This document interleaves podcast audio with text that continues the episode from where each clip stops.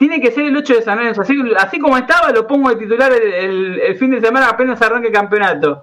Eh, me presento para la gente, la mayoría de la gente conoce el método San Lorenzo y Catarsis Soberana. Alejandro Marrero que les habla, que aparece en una imagen así, porque que no se, el sonido salga bien y no tengamos ninguna interferencia. Estamos saliendo por deltamedios.com y también por San Lorenzo Redes en vivo. Lo tenemos a la derecha, el tipo que está haciendo las mejores entrevistas en vivo que estoy viendo en el último tiempo en redes sociales. Me gustó mucho eh, cómo lo encara. Se viene muy pronto en San Lorenzo Redes y sobre todo en lo que es el método San Lorenzo, una especie de caja negra que lo vamos a tener justamente a, Santi Muñoz, donde va a estar entrevistando muchos eh, hombres del mundo, hombres y mujeres del mundo San Lorenzo, pero de otra perspectiva, una especie de caja negra de los que tuvieron la posibilidad de verlo, eh, donde vamos a ver la dureza de cierta gente que vos decís, hombre la vuelta a vuelo, hombre de peñas, hombre del día a día, mujeres del día a día de San Lorenzo, pero de otra perspectiva, qué música escuchan, eh, cómo piensan, eh, no, no, ideológicamente, pero sí qué libros leen,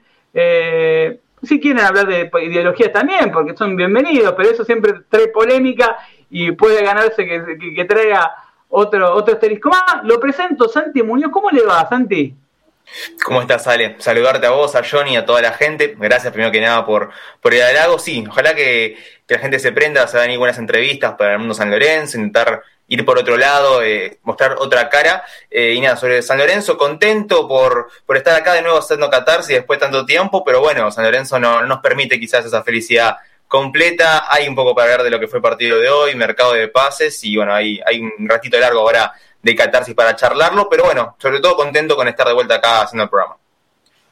Abajo tengo al tipo que mejor relata del mundo San Lorenzo, el tipo que cuando escucho escuchaba ya las transmisiones de San Lorenzo en acción, eh, de radio, escuchen, el gol de Gaich, uno busca en YouTube, pone Johnny Álvarez, gol de Gaich, y lo escucho y digo, este tipo lo siente como yo y es relator. Se juntan dos cosas, un buen relator y encima lo siente como, como yo. Eh, me gustaría si se puede, hoy, hoy sí, te tengo que pedir la semana anterior, pero no, no pudimos salir al aire por un tema de jugada, hubo partido. Eh, lamentablemente la Copa América tiene estas cosas. ¿Por qué digo lamentablemente? Porque siempre mejor San Lorenzo que la selección. o pensamiento, pensamiento mío, ¿no? Eh, me gustaría que relates un penal de Ortigosa. Pero un penal de Ortigosa en su regreso. Primera fecha, penal para San Lorenzo a los 5 minutos de partido. Penal para San Lorenzo, patea Ortigosa si tenés, eh, si eh, tenés que precalentar la voz, no importa, te hacemos tiempo, todo. Que relates un penal de Ortigosa para el deleite del público de San Lorenzo. Te presento Johnny Álvarez, ¿cómo le va? ¿Cómo te va, Ale? Un saludo para vos, para Santi también para el resto de los compañeros. Gracias por la presentación y creo que, bueno, eh, lo importante es ser hincha y eso creo que a la gente le llega. Así que, bueno, eso trato de meter mucho en el relato. Para el final lo podemos dejar a, el relato de Ortigosa como para cerrar, después lo vas manejando vos, no hay problema. Pero qué lindo sería volver a gritarlo, ¿no? Nuevamente uno da la, da la sensación que lo va a poder volver a gritar eh, un gol de, penal de Ortigosa, pero, pero bueno, hay que esperar todavía que arranque el fútbol, todavía falta un poquito, así que esperemos que, que haya muchos goles de Ortigosa en esta nueva etapa de San Lorenzo. Bueno, y hoy faltan dos integrantes del equipo. El, equipo en principio estaba eh, Ubita, que Ubita tuvimos, tenemos problemas con el pase, juega mucho el torneo de censo Twitter, eh, tiene, eh, es un muchacho que juega mucho al fútbol, Ubita, le mandamos un saludo muy grande, eh, y representa a los jugadores de San Lorenzo del Magro, como Uriel Santa Cruz, Uri está jugando en este momento eh, con, con San Lorenzo Twitter, ojalá que, le, que no solamente terminen el campeonato saliendo de campeones, sino que me abrochen al volante por derecha que tienen, que hacen esa. Te conseguí el nombre, Ale. Te conseguí el nombre, Lucho Francucci. Lucho Francucci se llama. Lucho y un bajo Francucci. Hay que hacer papelería, Transfer Market. Hay que buscarlo. Hay que, hay buscar... Cuando está, está evaluado. Y si no me equivoco, claro. ¿no era el clásico hoy con Huracán? Hoy sí clásico con Huracán. ¿eh? De hecho, te pica. Sí. Es más, llegamos a ganar porque tenemos, lo, lo, vamos a ver a los jugadores en su Twitter, a ver, algo tenemos que ganar, muchachos. Hay que, festejar algo, hay que festejar algo. Claro.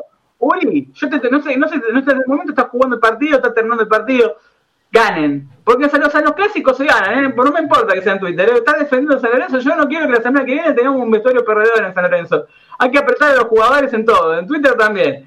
Eh, hay que ganar, hay que ganar, esto es San acostumbrarse a ganar, así que le mandamos un saludo muy grande que lo está representando el equipo de San Lorenzo Reds y sobre todo del método San Lorenzo. Y bueno, Lucas Ibarra que hoy tenía también, está también con compromiso laboral, más que nada, eh, porque no, San Lorenzo somos gente que no solamente es apasionada por San Lorenzo, sino también trabaja. Pero bueno, arrancamos el programa. La gente quiere hablar de refuerzo, que no hablamos ayer en el método de San Lorenzo de refuerzo, quién se va, qué carajo pasa institucionalmente, por qué tanta vuelta para vender un jugador, por qué tanta vuelta para hacer un, un refuerzo, qué pasó en el partido de hoy, porque hoy San Lorenzo jugó un partido, bueno, jugó. Eh, tengo, eh, yo hice como un reporte, a ver, fui agarrando a los que estuvieron ahí. Gente oficialista, gente que mira el partido de forma objetiva, y gente que ve el partido porque lo tenía que, transmitir, o sea, estaba en la cancha como parte de prensa del club. Pude reconectar y bueno, sacando conclusiones, porque algunos decían Ortigosa había tenido un partido comunal, había leído a Cambio que había tenido un gran partido, que el tándem Gordillo Ortigosa había jugado bien. Ortigosa tuvo un partido bueno con la pelota y donde, por lo que me comentaron, lo que fue el tándem sí tuvo bastante desconexión no anduvo bien tan de Nordiosa Gordillo. ¿Por qué? Dice que estuvo bien planteado por Newell. Newell le copó el medio con cuatro volantes centrales, con cuatro volantes bien marcados. Y San hizo agua por las bandas. Durante Gambúa le planteó el partido por las bandas y se lo ganó de una forma muy cómoda. De hecho, eh, pudimos acceder al gol de, de el gol de segundo, que entra caminando con tres pases que ven que va a presionar la zona alta Gordillo, queda descolocado San Lorenzo y en tres pases de llegar a una posición de gol. Cierra muy mal Rojas, eh, o Peruzzi, no me acuerdo, que creo que fue mm, Rojas. Cerró mal Y, y, viene el desborde y gol de Escoco. Un Escoco que muchos decían, no, está de vuelta. Si Escoco se pone bien es un flor de jugador. A ver, eh, Escoco no se olvidó de jugar al fútbol. Me parece que Escoco lo que tiene son altibajos que lo tuvo a lo largo de su carrera. Si no estaría jugando en la selección. Eh, hubo muchos problemas defensivos. Hay que hablar de Donati. Hay que hablar de Donati. Y yo ahí me, lo le quiero escuchar la opinión a ustedes. ¿Qué hacer con este tipo de casos? Eh, y no me voy a poner en defensor de la dirigencia, porque la dirigencia, estoy muy caliente con la dirigencia, como creo que estén ustedes. Ahora, cuando vos tenés un jugador que está presionando para irse, caso Donati, eh, yo entiendo que se le prometió una reestructuración del salario a nivel peso dólar. O sea, él hace un año había pedido una, una mejora eh, del tema. Él cuando llega a San Lorenzo cobraba 25, el dólar estaba a 25 en Racing. Llega con un dólar a 75 en San Lorenzo y pide eh, al poco tiempo, con el tema de esa suba del dólar, que se le haga como una especie de ajuste. Obviamente el ajuste no llegó. como pasa en San Lorenzo, o sea, cumplieron el contrato, lo que estaba firmado, y no, no hubo ajuste para, para Donati. Y empezaron a aparecer algunas lesiones medias curiosas, ¿no? Como la última fecha, que no quiero llamar a, pensar que el partido con Racing de la última fecha se baja adrede, pero son curiosas. Eh, hablé con gente de Racing, de los medios partidarios de Racing, de Donati está hablando con Licha López, todos los días para irse a jugar a Racing. Dicha le dice que, vuelva, eh, está metiendo presión para que vuelva, que meta presión en San Lorenzo, y casualmente se da que a los pocos minutos pide cambio.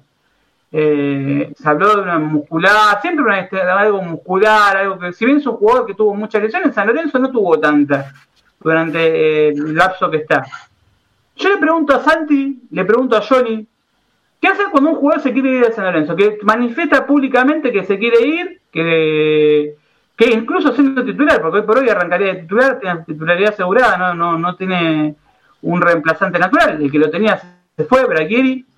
Eh, ¿Qué haces con ese tipo de jugadores? Con un jugador como Donati que te presiona para irse y que hoy mágicamente se te baja un amistoso cuando tiene interés de Racing. Mira, Ale, para mí, eh, principalmente, a ver, creo que es importante analizar al jugador, todo, cada caso distinto.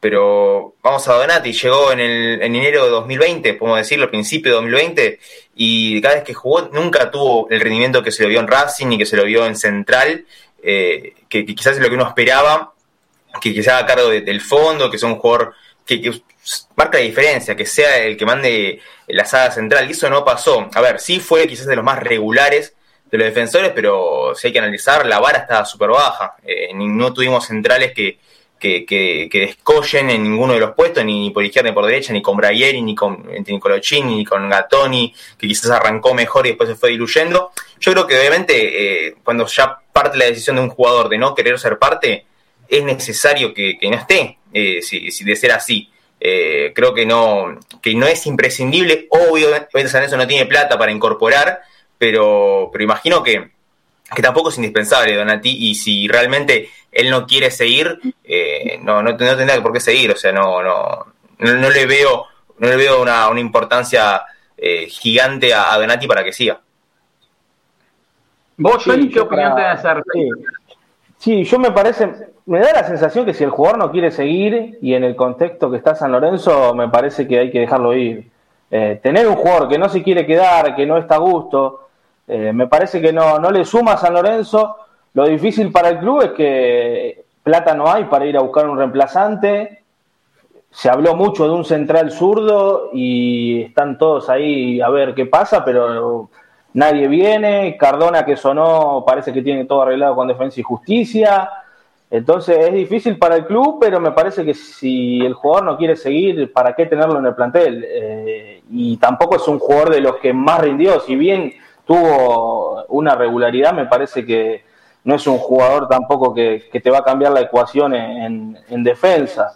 Y también entiendo al jugador, ¿eh? porque si al jugador le, prometieron algo, o como decían también que supuestamente lo trajo Tinelli en la época de, Tinelli, y se va Tinelli, no le pagaban estando Tinelli, menos le van a pagar eh, sin estar Tinelli. Entonces me da la sensación que el jugador se quiere ir también por eso, porque sabe que si ya le deben plata, eh, ¿cuándo le van a pagar? Porque si bien nosotros los hinchas eh, estamos enojados con lo que Tinelli hizo en San Lorenzo, a mí me da la sensación que para el jugador de San Lorenzo, que Tinelli sea presidente es una garantía de alguna manera, porque eh, en cuanto a, a, cobrar o algo, aunque no le pagaban a nadie, me parece que a Tinelli le creían más que otros dirigentes. Entonces, si Tinelli no está hoy en San Lorenzo, dice quién me va a pagar. Sí, ahí hay un tema que es bastante grotesco y que va a traer problemas a futuro y que nadie en el mundo San Lorenzo habla. Eh, a ver, Tinelli te plantea básicamente que se le deben 24 millones de dólares, que la deuda de FIBA de los 700 mil dólares que, que, se le culpaba a Tinelli, él dice, me lo descontaban de la deuda que tienen conmigo, que son los pases de Di Santo, de los Romero, de Gordillo y de otros jugadores que no sé, básicamente no sé, él habla de otros jugadores y cuando habla lo hablo, lo hablo conmigo. Y si alguno tiene alguna duda es fácil que le pregunte a Tinelli o que me pregunte a mí, yo no tengo ningún inconveniente porque no dice nada tampoco eh, yo le pregunté porque esto no se le informa a los socios, ¿no? Porque esto no me lo tenés que decir a mí o a los demás partidarios o a asambleístas, porque él después reenvió a todos los asambleístas de San Lorenzo lo mismo que me mandó a mí por los motivos por los cuales se fue de San Lorenzo. Que yo, si quieren, se los leo en un ratito para que, para que el hincha de San Lorenzo lo sepa, porque no, no, no, no tiene por qué esconderse de eso. Eh, porque no dice, creo, si vos lo mirás de la mirada objetiva, eh, yo tengo el deber como periodista de informarlo. Segundo, no es mi amigo, ¿sí? Eh, tercero, yo no le pido explicaciones de cosas, se lo piden los socios en todo caso. Y ya que él demanda a los asambleístas tiene esta postura que el tipo te cuenta que él puso mucha plata en San Lorenzo, bueno, que la gente sepa qué es lo que, te, dice Tinelli eh, y que cada uno saque sus conclusiones de lo que puede llegar a pasar a futuro y que empiece a estar clavo y no sea boludo. Porque tantas veces, perdón la palabra, nos han cagado o nos han mentido que quiero escuchar todas las campanas. Eh, yo no voy a defender a este tipo porque la verdad lo que hizo no tiene perdón, no es la primera vez que lo hace, eh, para mí se manejó como, el ojete y eh, deja comprometido a San Lorenzo a él, tanto como en la comisión directiva que formó, eh, a largo plazo. Porque a mí me dicen, ayer hablaba con Santi, si uno ve el balance de San Lorenzo, que se aprueba, más allá de que los asambleístas, que tenemos bronca y lo queremos colgar de la pelota, del lado contable, por ahí sí, es necesario que se apruebe. Si vos querés acceder a un préstamo, si querés eh, poder presentar, ahora tenés que presentarte ante la, AFA para arrancar el campeonato, tenés que tener el balance presentado. Eh, sería volver atrás con muchas cosas y que mm, llamar a una auditoría o algo va a tardar más tiempo de, lo esperado. No estamos en un club normal. Eh, y en el medio está la vuelta a Boedo que te la ponen como rehén, porque la vuelta a Boedo para mí es la toma de rehenes que tiene la dirigencia de San Lorenzo con los hinchas. Es una toma de rehenes. Eh, no, no comparto, después le quiero preguntar a ustedes, como le pregunté ayer a, los demás muchachos de San Lorenzo Redes, a Pablo Mater, a Santi Quirós, eh, a, a Dio Figueroa y a Juan Pifantino, ¿qué opinan ustedes lo del otro día con el tema de, la asamblea? Como socios e hinchas de San Lorenzo, ¿qué piensan? ¿Qué, qué, qué les pareció? Yo le pregunto a Santi, ¿qué te pareció lo que se votó el otro día? Después hablamos de si está bien legalmente eh, lo necesita San Lorenzo. Como hincha, ¿qué te pareció? Una locura, una locura total. Creo que no tiene ningún tipo de, sustento. No, no hay argumento para, para, que se haya votado eso. Eh, obviamente, sabemos que, que, por lo general, estamos hablando del balance, eh, no siempre hay una especie de. se dibujan, se puede decir. siempre hay cosas que no son 100% reales. Ahora, es una forma ya descarada. Creo que, que también como lo comunicó el club desde el Twitter esto de que el club está tranquilo económicamente, no va a tener ningún problema, tiene, no, tiene deuda. mentiras, o sea, al fin y al cabo mentiras, y que en realidad es algo que San Lorenzo ya se sabe, y, por suerte creo que, por más de que no sirvió de nada, en Twitter San Lorenzo, horas antes a la votación, se, se habló bastante de, de, bueno, mañana votan por San Lorenzo, mañana defienden al club, y al final no lo hicieron, pero por lo menos, y creo que es algo que no se daba antes de que, día antes de una asamblea, la gente está al tanto de lo que se va a votar, de lo que no, y que ya hoy en día la realidad la saben, la saben todos. Y, creo que eh, es una locura lo que se votó, es una locura la cantidad de, guita que de San Lorenzo, y que después de la guita que, este, este balance pertenece al, año pasado, a junio del año pasado, todo lo que se gastó eh, de ese momento ahora. Eh, entonces yo imagino que no creo que el club esté saneado, ni mucho menos. Eh, la verdad que, me preocupa, me preocupa porque después se ve en el fútbol, se ve en las incorporaciones, eh, persona que, pasó por alrededor de, del predio de San Lorenzo ya se le dé de plata y, la verdad que es una locura cómo están llevando a cabo el club y, que se siga prolongando, porque votar esto es que se siga prolongando y eso es lo más preocupante, más que nada siendo hincha San Lorenzo. Después, del lado periodístico, puedes desmenuzar un montón de cuestiones, pero como hincha no te hace más que preocupar. ¿Vos, Johnny? Y yo creo que es doloroso porque, primero, antes que nada, eh, agradecerle al que votó en contra porque da la sensación de que eh, se arrepintió de, alguna manera de, bancar a esta dirigencia. También, obviamente, hay gente que es de la oposición, pero me parece que duele porque supuestamente, ¿no? Son todos hinchas de San Lorenzo y más allá de que vos eh, estés ahí porque te metió tal lista, tal dirigente, porque apoyes a, a, X dirigente, da la sensación de que primero tiene que estar San Lorenzo. Eh, yo sé que hay casos eh, de, esa gente que trabaja en el club y me da la sensación de que si vota en contra, le van a dar una patada en el culo, perdón de la palabra, y no van a, van a perder su trabajo además. Eh, porque me parece que hay gente que trabaja en el club, que hace cosas, que yo la veo en prensa, en distintos lugares, pero a ver, hermano, me da la sensación de que, al menos así lo veo yo, creo que también lo ven ustedes y, el verdadero hincha de San Lorenzo, primero está el club, no, me parece que aprobar algo así eh, es una locura eh, y duele, porque supuestamente tienen que, que representar al hincha también. Hay un, hay un tema, ¿no? Yo recién nombraba lo que fue una cadena, porque lo voy a leer porque fue una cadena que le reenvió a todos, eh, fue como un mensaje para varios. le, contestó a un asambleísta de San Lorenzo y esa misma charla se la reenvió a uno como explicándolo a todos por qué. Había robado que le den explicaciones arroba tiene cuervo tiene y arroba Matías Lamen. Eh, me escribe, buen día, Ale querido, hace mil que no hablamos, no tengo activado Twitter, pero leía que estabas pidiendo explicaciones en San Lorenzo. Ahí cuando dicen que Twitter no existe, que no le dan pelota en el microclima de San Lorenzo, acá es el mejor ejemplo de que eso no existe. Eh, esa es la segunda, tiene dos teléfonos. Eh, cuando quiera las vemos, beso enorme. Yo le digo que esto lo tiene que hablar con, los socios de San Lorenzo no conmigo. No es algo que tenga que aclarar conmigo, porque yo no soy nadie, absolutamente nadie. Y él dice, este club se sostuvo de nueve años de un gran laburo y un tipo, habla en primera persona, que puso sus contactos y su dinero personal para llevarlo a un lugar inimaginado. Un día lo charlamos, dice, El tema es que por mi situación económica no puedo donarle más dinero al club. Hasta los Romeros los compré yo. Bombita. Que nunca se supo, siempre se hablaba de distintos personajes, ¿no? Que había sido Moretti, que había ayudado económicamente. Hasta los Romeros los compré yo. Un día lo charlamos no por chat. Eh, te mando lo que hoy charlé con otro socio que me escribió con por el básquet.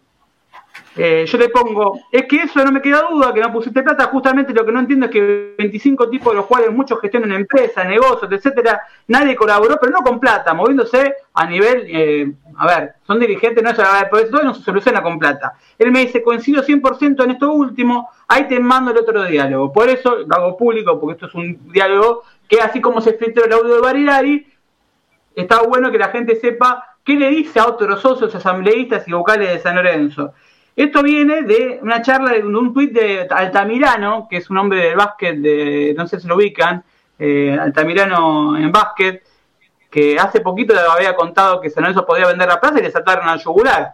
No sé si recuerdan, que previo a la final eh, había dicho que San Lorenzo podía hacer, ¿cómo vas a decir eso? Que esto, ping, pan.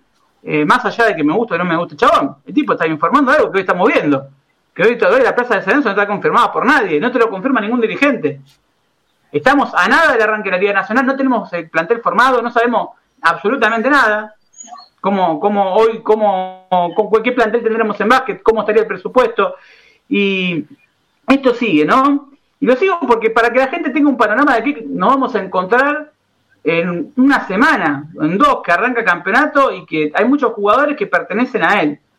Eh, por eso arranco y, y, y, y, sigo con esto. Carlos Altamirano había puesto un tuit que dice, por su deuda en el BAT, FIBA anunció que San Lorenzo no podrá participar en la próxima edición de la Copa América.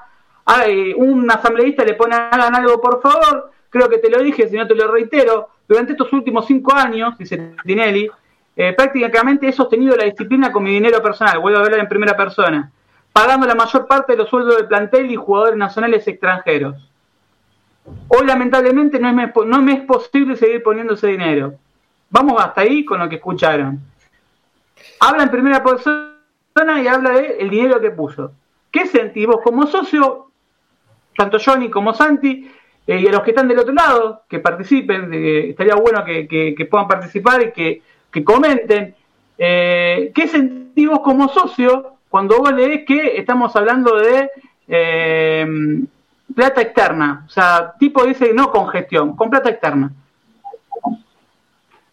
una locura, ¿no? Porque creo que el mensaje empezaba diciendo eh, el club se mantuvo nueve años con una gestión y trabajo, eh, remarcando supuestamente el trabajo y la gestión de su dirigencia, y después en el mismo mensaje te dice que se cansó de poner plata de su bolsillo porque no había de dónde sacarla para que San Lorenzo se mantenga. Entonces, ¿dónde está la gestión y el trabajo que te nombra al principio si tuviste que poner casi todo tu dinero en el club para que poder hacer las cosas.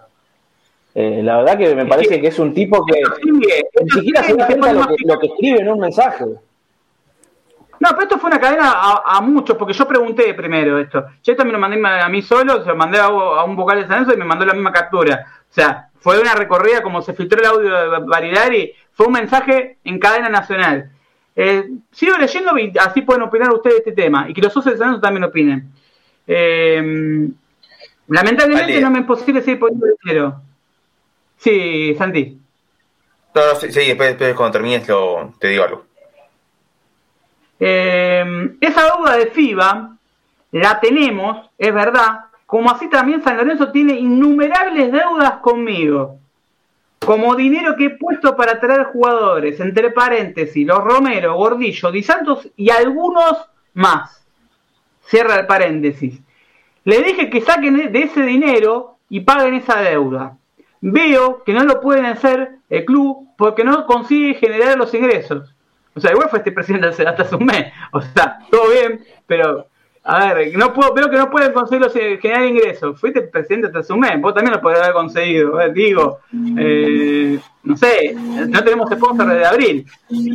Nos salía el Banco Ciudad, sabía todo el mundo que iba de, todo el, de la donde estaba, y hoy por hoy estamos hablando de que, que está diciendo el presidente de San Lorenzo, en licencia, pero sigue siendo presidente de San Lorenzo, está diciendo, abriéndose, creo que no pueden conseguir el dinero de, los sponsors, de, de, ingresos para pagar la deuda de FIBA. Y dice que me la descuenten a mí, como si fuese un saldo, ¿viste? Che, me den plata, bueno, que descontámelo de 700 luquitas verdes, descontámelo de, de los 20, 24 palos que me debe. ¿Qué se, hasta ahí vamos, a ver, ¿qué, opina Johnny qué opina Sandy? Cuando yo me río para no llorar.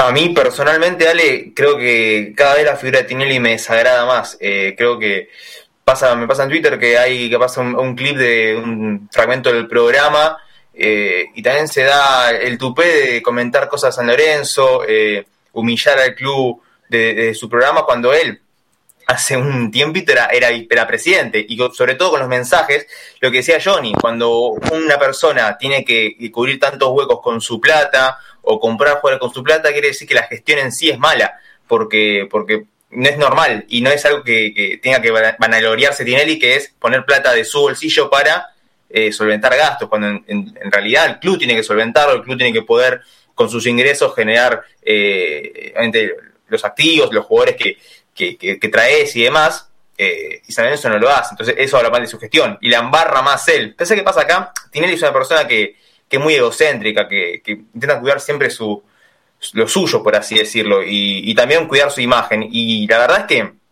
habla mal de él, habla mal de su gestión, pero más allá de su gestión, que sabemos que es mala y que no solamente engloba su nombre, sino que, un montón de dirigentes, eh, habla de una persona muy egocéntrica, muy, muy, muy egoísta, y cuando en el medio está San Lorenzo, que, es su club, que hincha que es, eh, club que es hincha, mejor dicho.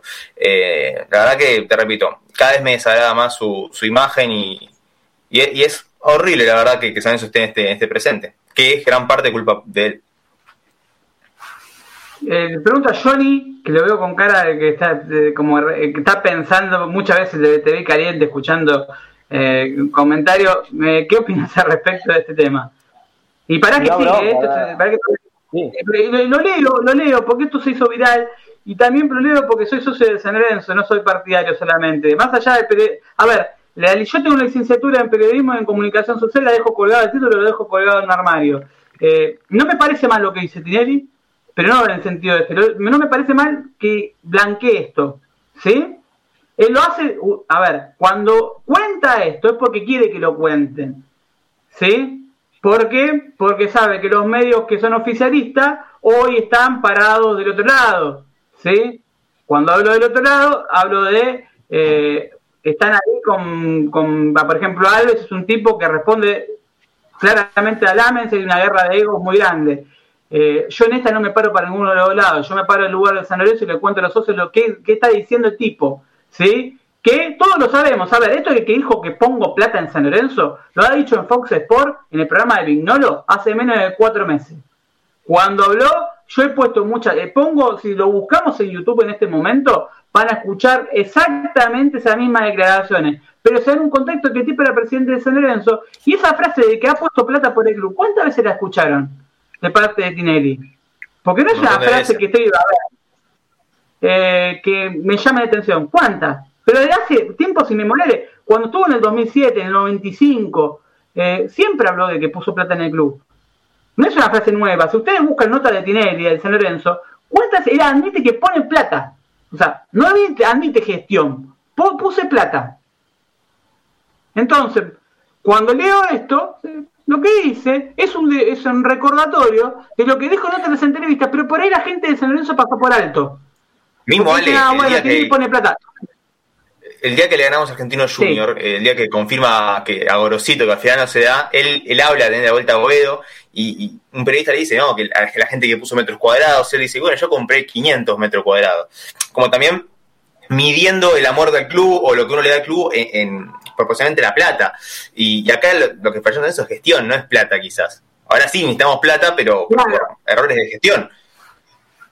Diste un gran ejemplo, porque él habló de la vuelta a Buedo y lo comparó. Bueno, yo también puse plata, te dice. Yo he puesto mucha plata, compré 500 metros cuadrados, como mostrando que yo también, pues, a ver, puse 500, como diciendo de. Yo puse 500 metros cuadrados. El tipo haciendo como, mira, la plata que puse. Como y que me acuerdo que causó mucho resquemor entre las redes sociales de San Lorenzo, porque para, para mucha gente ese metro cuadrado, o dos metros, o cinco metros, o lo que sea, fue un esfuerzo. Hay gente que no no no sobra, no todos tienen la condición económica que tiene Tinelli. Más allá de que, como leo en el mensaje, no la está pasando bien, que es algo que también se sabe públicamente. Él públicamente ha salido en Clarín, en Infobae, en su propio, a ver, en su propio medio que es Clarín, Partear, eh, ha salido una nota donde te cuenta que hay problemas de, financiación, que la pauta publicitaria, de, obviamente, que es lógico, hasta es lógico, pensar que un programa que mide 5 puntos y vos pagás mucha guita como es Showmatch y competís contra el Doctor Milagro y mide cuatro veces más, o Masterchef, o ahora La Voz, que es el triple o cuatro veces más de la audiencia, eh, es lógico que vos tengas huecos hoy por hoy si tu programa no está midiendo el rating y los sponsors se te vayan a, al...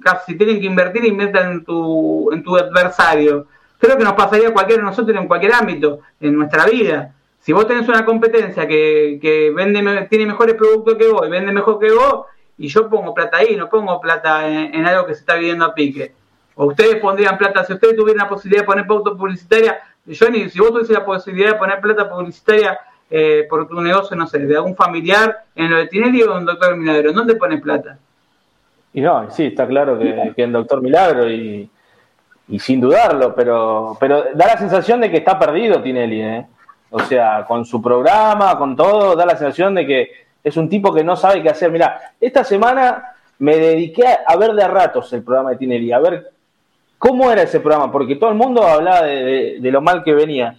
Se copió de Masterchef, o sea, se fue de San Lorenzo, empezó su programa, se copió de Masterchef, con no sé qué, que cocinaban los políticos.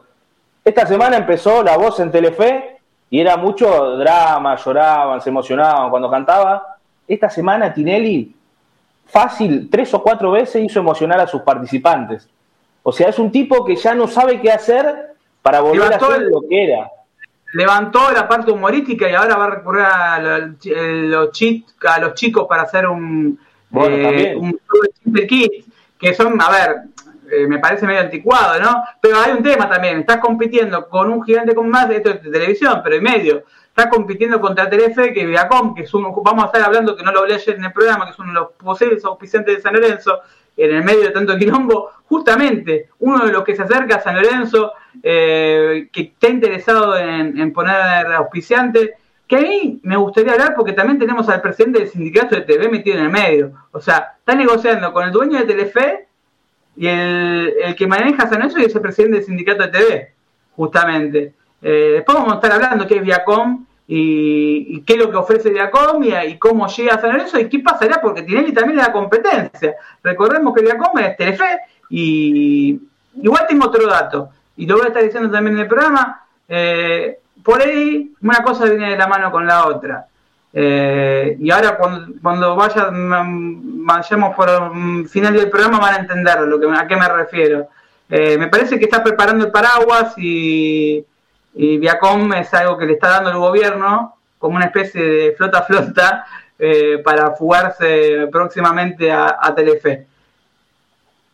Solamente te tiro este datito. Eh, y renacer la carrera de tipo, renacer, levantar la carrera de tipo con otro tipo de producción sin que costear la, producción él, costeándolo con Viacom, teniendo en cuenta eh, cómo es el formato de Tinelli en, en televisión. Yo después les cuento más o menos cómo se negocia la pauta. Estás hablando de Viacom, por ejemplo, Telefe tiene eh, 17 millones de suscriptores en, lo que es plataforma a nivel mundial. Hay 17 millones de personas que pagan por ver Telefe a nivel de Telefe internacional para que tengan una idea por qué compró Telefe. No es que compró Telefe porque sí. Pero bueno, en un rato vamos a estar hablando de eso y que por qué me llama la atención que justo se acerca a San Lorenzo. No maneja mucha información esto. Eh, y tenés que conocer de medios y tenés que laburar en medios para poder saber de esto. Y no lo estoy mandando a hacer un pedante, sino hay que investigar un poquito. Eh, sigo con esto de que es algo que, a ver, lo reitero, lo hemos escuchado. O sea, lo que estoy leyendo, lo he escuchado. No lo que no escuché era de que, a ver, cuando trajimos a Alessandro en el 2007, todos sabemos que lo traía Thierry, igual que a Vergesio. ¿Se acuerdan que, estaba el famoso grupo inversor? Cuando traen a los Romero, ¿quién manejaba la negociación? A ver, los Romero en ese momento eran impagables para San Lorenzo. Veníamos de, Grueso Torre, y no hubiéramos vendido jugadores, ¿cómo aparece la plata para pagar a Ángel y Oscar Romero? Pregunto. Pregunto, es un detalle. Ortigosa se quedó en San Lorenzo, hay que decirlo, también se lo cuento. Ortigosa se quedó, eh, cobraba de lo que era neto de San Lorenzo, un plus que lo pagaba Tinelli. O sea, cuando estaba. Y cuando Tinelli se va de San Lorenzo en 2015, le deja de pagar ese plus y se lo deja a Lamens. Y Lamens no le quiso pagar ese plus y se da el famoso cortocircuito entre Lamens y, Ortigosa, que, queda libre y terminan invirtiendo en Alexis Castro.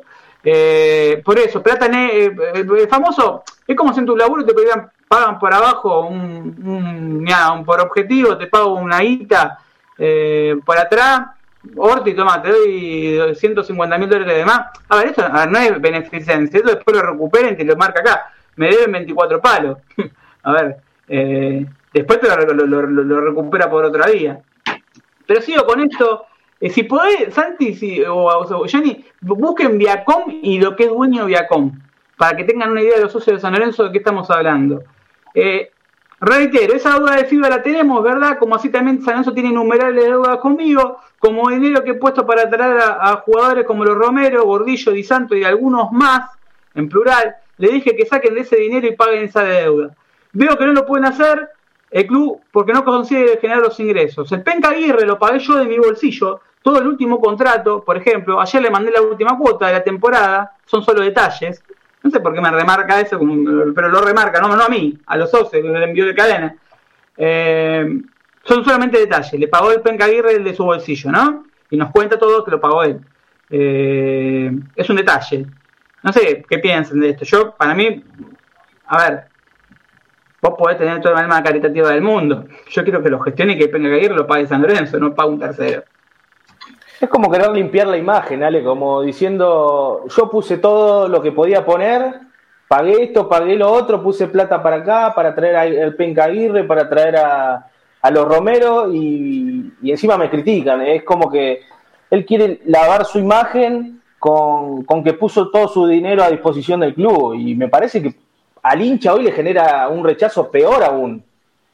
Yo, yo hablaba el otro día, y Ale, confirmelo cómo, si, cómo es en realidad, pero me pasaba a hablar un poco de lo que es de Vázquez en San Lorenzo, que, verdad, tuvo mucho éxito, le fue muy bien en cuanto al título y demás, pero eh, a San Lorenzo, ¿cuánto le representaba económicamente eh, los títulos de San Lorenzo? Porque acá hay mucha mano externa eh, que pone plata para el básquet, pero hay que ver si esa plata se retribuye al club puntualmente. entonces, en ese caso es poner plata para, para beneficiar a quién, a quiénes ahí está el tema. Ahí habla justamente de este pie, él sigue hablando de esto. Como seguro que gracias a mi trabajo, estoy hablando de, forma unipersonal, que gracias a mi trabajo y contacto llegamos a jugar a Madrid, a jugar en Madrid, Barcelona y dos veces en la NBA. Y lo digo bien, eso no, eso no se hizo por el club, sino por algo de relaciones personales.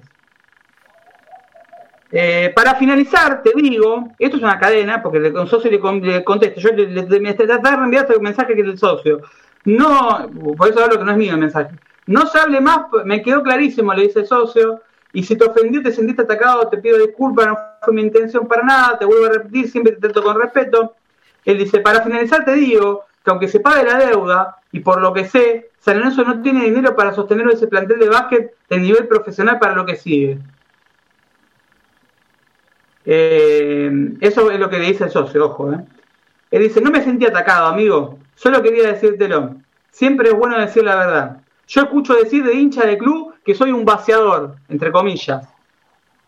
Eh, ¿Vaciador de qué? De algo donde no había nada en el 2012, le pusimos nuestro laburo, tiempo, esfuerzo y dinero personal. Vuelvo a reiterar una frase que también la solía no solamente decir, eh, sino decir el resto de los dirigentes, donde no había nada donde no había nada.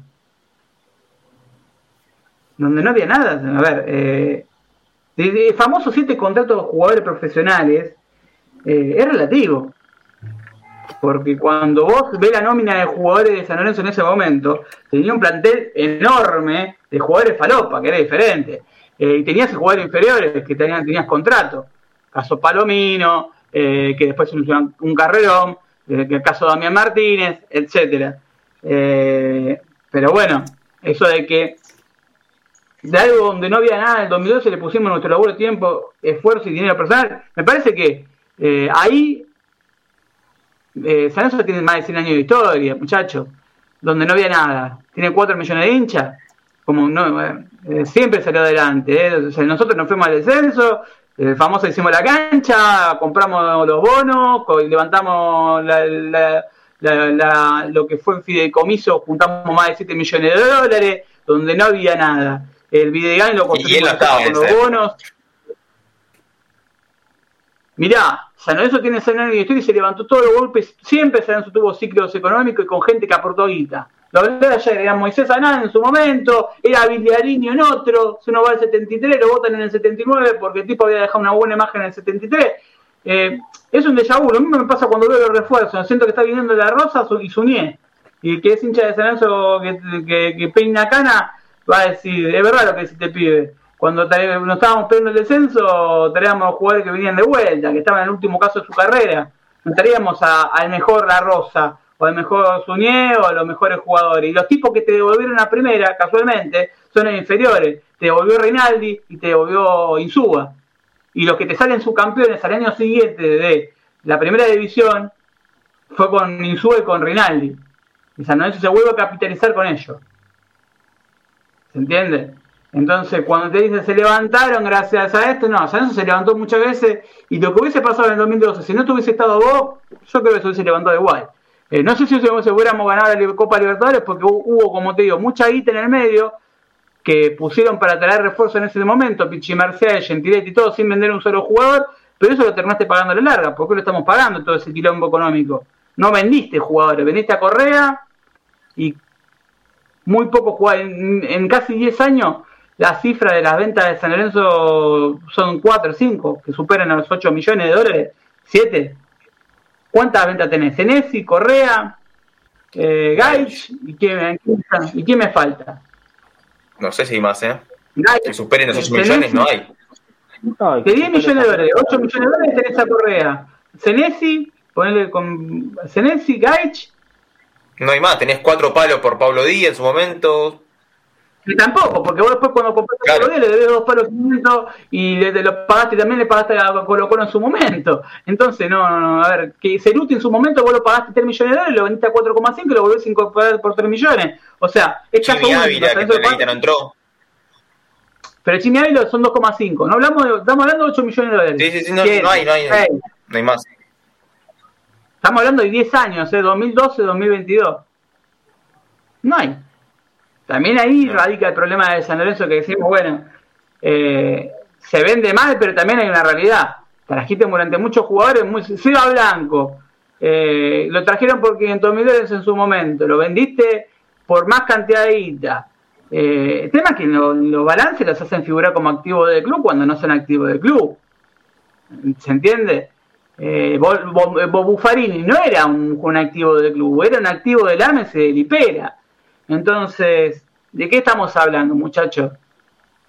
Es el grupo inversor disfrazado de cordero. Es el famoso grupo inversor que nos quejábamos tanto y que nos, daba miedo. No sé si recuerdan cuando sumen, eh, que nos mirábamos con desconfianza la vuelta de, tanto de Tinelli como este muchacho Lame, que no lo conoce nadie en ese momento. Eh, nos mirábamos como cierto, che, loco, vos en su momento hiciste el grupo inversor, pero bueno, eh, barajamos y damos algo nuevo, damos que armamos un equipo competitivo, pero y que lo primero que te dijeron es no vamos a cometer errores del pasado. Claro, como no podían triangular más por FIFA, pusieron los derechos federativos todo nombre de San Lorenzo. Ahí tenés el porqué. Ahí podés entender el porqué. Claro, no puedes triangular con Deportivo Maldonado Uruguay como hacían en su momento, que pasaban o, Locarno de Suiza como sea River con, con Aguilar o, como se hacía con Maldonado en el 2007 con D'Alessandro, que pase de Alessandro pertenecía a Deportivo Maldonado Uruguay o a otro, club uruguayo, no sé me acuerdo si Atenas, otro club uruguayo. ¿Se entiende? Eh, hoy, por ejemplo, en el básquet tenemos una deuda, que eso vamos a estar hablando ahora, cuando termino de hablar de este tema de cosas, que es particularmente de que se le debe a la empresa IDS Sport. San Lorenzo, San Lorenzo IDS Sport y la dirección que figura en FIBA es Avenida La Plata, es la sede de Avenida La Plata. pero que yo sepa, en Avenida de la Plata 1700 no existe San Lorenzo IDS Sport. No sé si ustedes no, no, no, no se ve eso. No está eso. No, yo no, no, no, lo ubico. ¿Vos, Johnny, lo, lo ubicás a San Lorenzo IDS Sport? No, la verdad que no. Eh, cierro con lo que dice, ¿tiene el vaciador de qué? De algo donde no había nada. En 2012 le pusimos nuestro laburo, tiempo, esfuerzo y dinero personal. Nueve jugadores profesionales. En mi casi 23 millones de dólares que me tienen en una situación financiera muy delicada. Por lo tanto, no puedo prestarle más dinero al club. Eh, abrazo enorme y mi cariño de siempre. Dice, es una cadena, ¿no? Beso enorme, hablamos cuando quiera. Cuando, cuando quiera lo hablamos.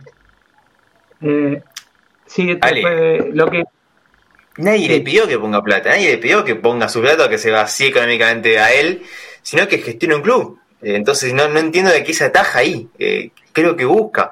O sea, sí sé lo, lo, que quiere hacer, pero lo que voy es que no tiene ningún tipo de, sustento. Eh, él termina deschavándose que en realidad su gestión no existió y que hoy en día San Lorenzo lamentablemente no tiene nada, que lo que tuvo, lo que pudo tener, o lo malgastaron ellos o lo utilizaron en su favor. Entonces, claro, hoy en día San Lorenzo está de rodillas está, hecho mierda, por así decirlo. Y para completar, también, sí, para completar quería decir, que decía que en el 2012 no, no había nada, que había siete profesionales. ¿Y hoy qué hay? Si los Romeros te dice que son de él, eh, Di Santo, el plantel está lleno de pibes, está lleno de pibes de inferior, entonces, ¿cuántos? A ver, tiene un contrato, los pibes son profesionales, pero ¿cuántos jugadores tiene San Lorenzo sacando a los jóvenes que sean del club? Que, le pertenezcan a San Lorenzo. Entonces, muchachos, pelota. cuando viniste a, supuestamente salvar.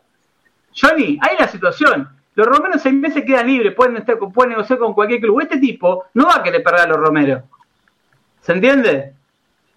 ¿Saben qué me hace acordar? ¿Se acuerdan cuando apareció una oferta por el Papu Gómez, cuando ya se estaba yendo del grupo inversor? A los hinchas de Sablo que están en YouTube y le voy a empezar a contestar uno por uno en YouTube algunas eh, dudas que tienen.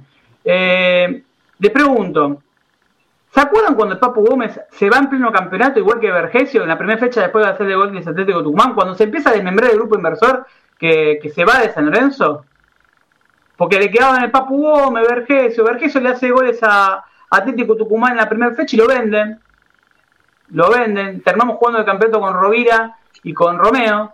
No sé si recuerdan que, que terminamos jugando con Rovira y Romeo la Sudamericana eh, con Simeone de T, eh, como caso testigo de lo que fue. Y después le trajeron a Emiliano Alfaro a los seis meses, pero ese campeonato termina jugando, como ven arrancado con Vergesio, no, no le trajeron refuerzos en ese puesto, termina jugando Rovira Romeo, que de hecho, de hecho le hace goles a Cienciano, si no me acuerdo, por la Copa Sudamericana, un doblete, si no me equivoco, le mete tanto Rovira como Romeo. De hecho, hicimos una, hicimos una marcha para impedir que vendan a Rovira, cosa del mundo San Eh, me río para no llorar, pero cuando hablamos de esto, estamos hablando de que el tipo en corto plazo va a querer recuperar la guita. ¿Y esto cómo se soluciona? El Papu Gómez se fue de San Lorenzo, si no se acuerdan, una semana antes de arranque campeonato y fue el último jugador del grupo inversor que quedaba.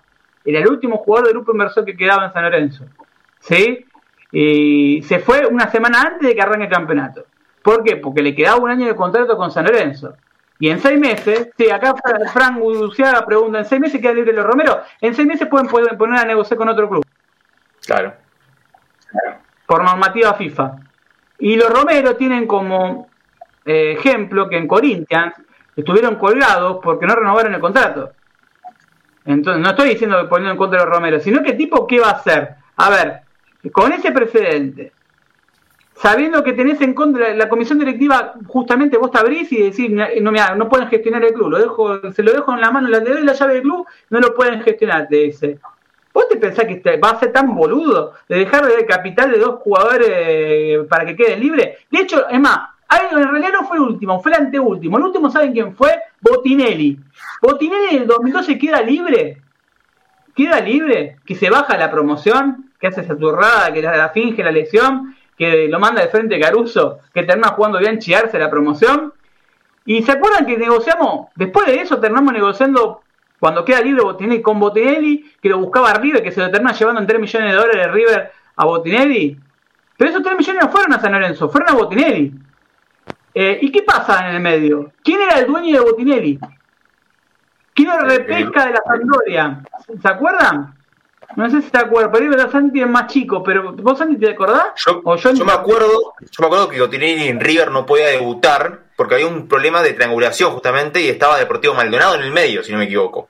Había saltado la ficha de todo ese quilombo de las triangulaciones y Botinelli no podía arrancar el torneo con River, no podía, no podía firmar planilla.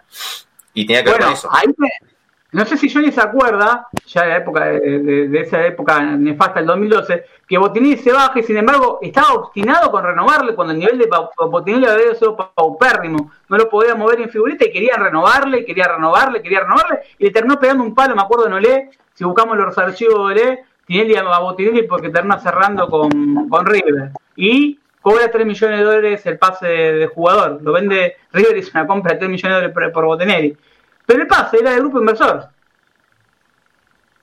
Que grupo inversor era Argentine Fútbol Sociedad Anónima, que estaba vinculado Tinelli, Vital, si ustedes lo buscan en, Google, hay la nota de Buedo Vengo, muy vieja, que si ustedes ponen de Buedo Vengo Argentine Soccer o Argentine Fútbol Sociedad Anónima, eh, del 2012-2014, le vas a estar contando la historia de, los jugadores del grupo inversor.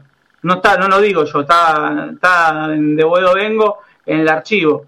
Eh, una muy buena nota. Un sitio que volvió a estar ahora de vuelta que me parece gusano para, para San Lorenzo, que, que, vuelva a estar, porque contaba cosas que no contaba nadie.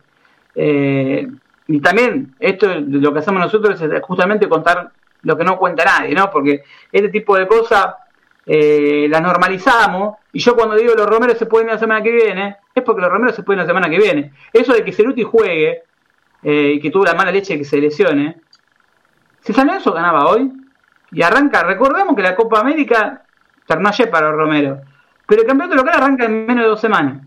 Los Romero ahora van a tener unas vacaciones que dijo Montero, que le va a dar vacaciones merecidas porque no tuvieron vacaciones. Ahora yo me le pregunto a ustedes, el arranque del campeonato no va a ser en San Romero. Si San Lorenzo gana la primera dos fechas, o la primera fecha, primera fecha gana San Lorenzo 2 a 0. Están los Romero de exposición. ¿Van a jugar?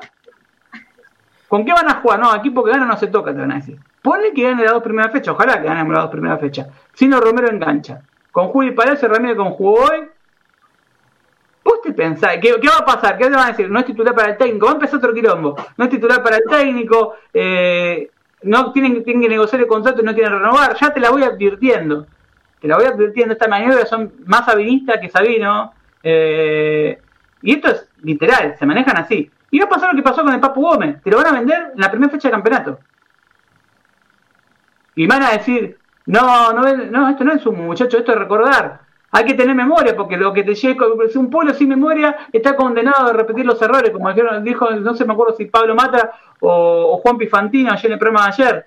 Un pueblo que no tiene memoria está condenado a cometer los mismos errores.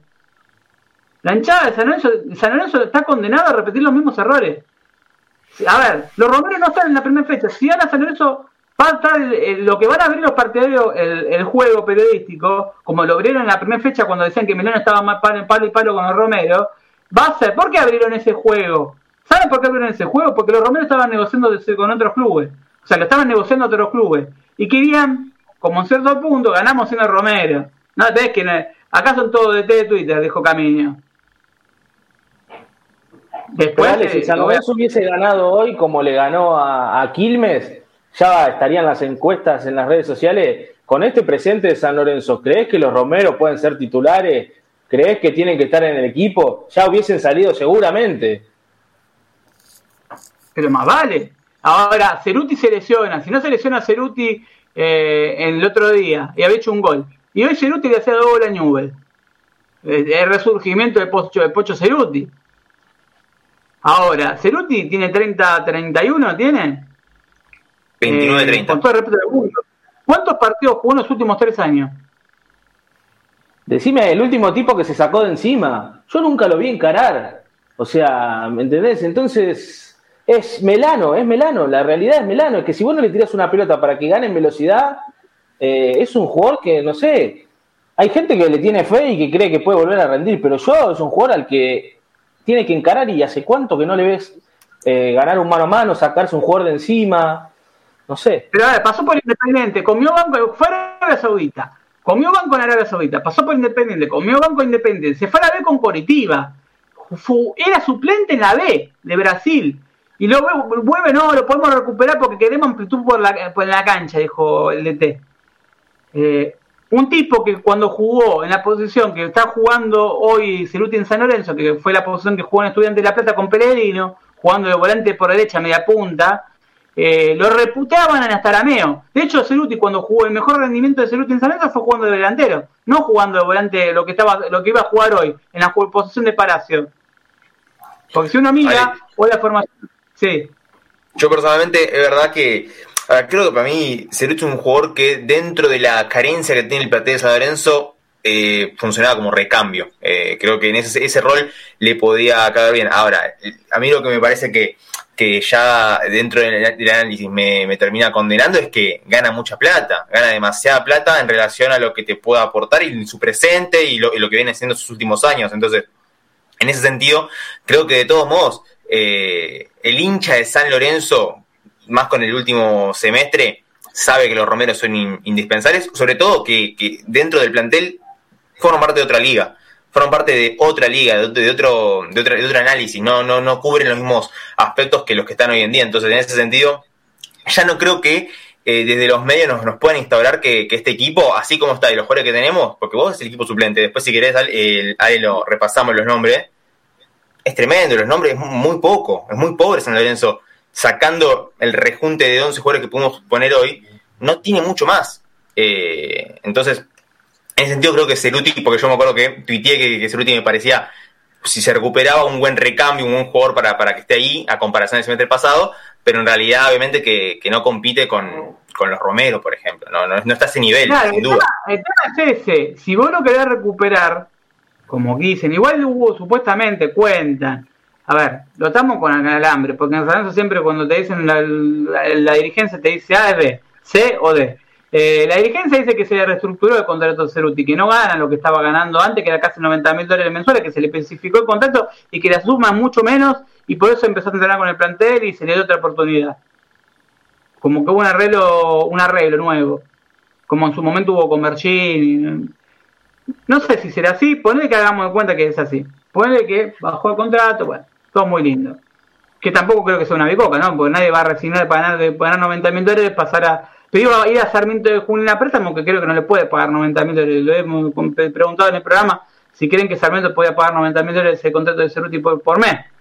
Eh, todos me decían que no.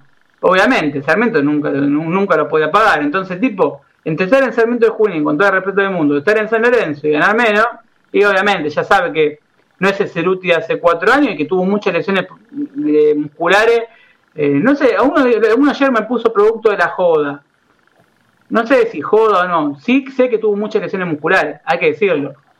Si uno mira Independiente, su paso por con Independiente, su paso por Arabia y su paso por, por, por otras ligas, hay que decirlo que, de que hay una realidad. Eh, están, está en una situación que, que es complicada. Está en una situación que es complicada cuando empezamos a mirar al detalle de, cómo está armado. Me están llegando mensajes en este momento de dirigentes de San Lorenzo y de gente llegada del club. Eh, está muy contento con el programa. Le mando saludos muy saludos, seguro. Eh,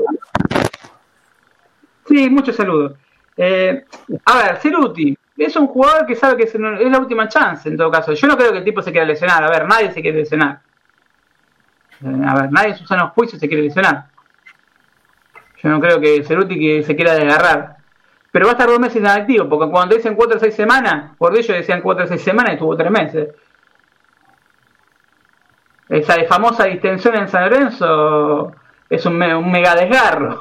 Cuando te dicen lesión distensión muscular, es un desgarro de, 10 centímetros, 10 milímetros, porque es así. El famoso desgarro enorme en San Lorenzo nunca te cura. Es el doctor Rizaco. ¿no? Con este San Lorenzo. No es ilusionar, ¿sabes? Si uno mira la formación de San Lorenzo de hoy, bien plantada en la cancha, ¿no? Como lo plantaron hoy, que vamos a estar hablando del partido, eh, Mira, con Palacio Ramírez, Gordillo, y no sé si Ortigosa o, el que sea, es menos que nadie. Ubita Fernández está haciendo una buena pretemporada, por lo que se ve, está en un buen rendimiento, y Lisandro tuvo un buen, campeonato anterior. A ver, de medio para arriba tenés un buen equipo, tenés un buen arquero, tenés un buen lateral izquierdo, Perú está en un buen nivel. En todo caso, el problema sería la saga central, que habría que recuperar el nivel de Gatoni y habría que ver quién acompaña, porque si Donati está presionando para irse y tenés a Franco Flores, que, que hasta ahora eh, ah, está pagando mucho lo que es la juventud, el error de juventud, el contexto que no lo ayuda, porque hay que decir, el contexto tampoco lo ayuda.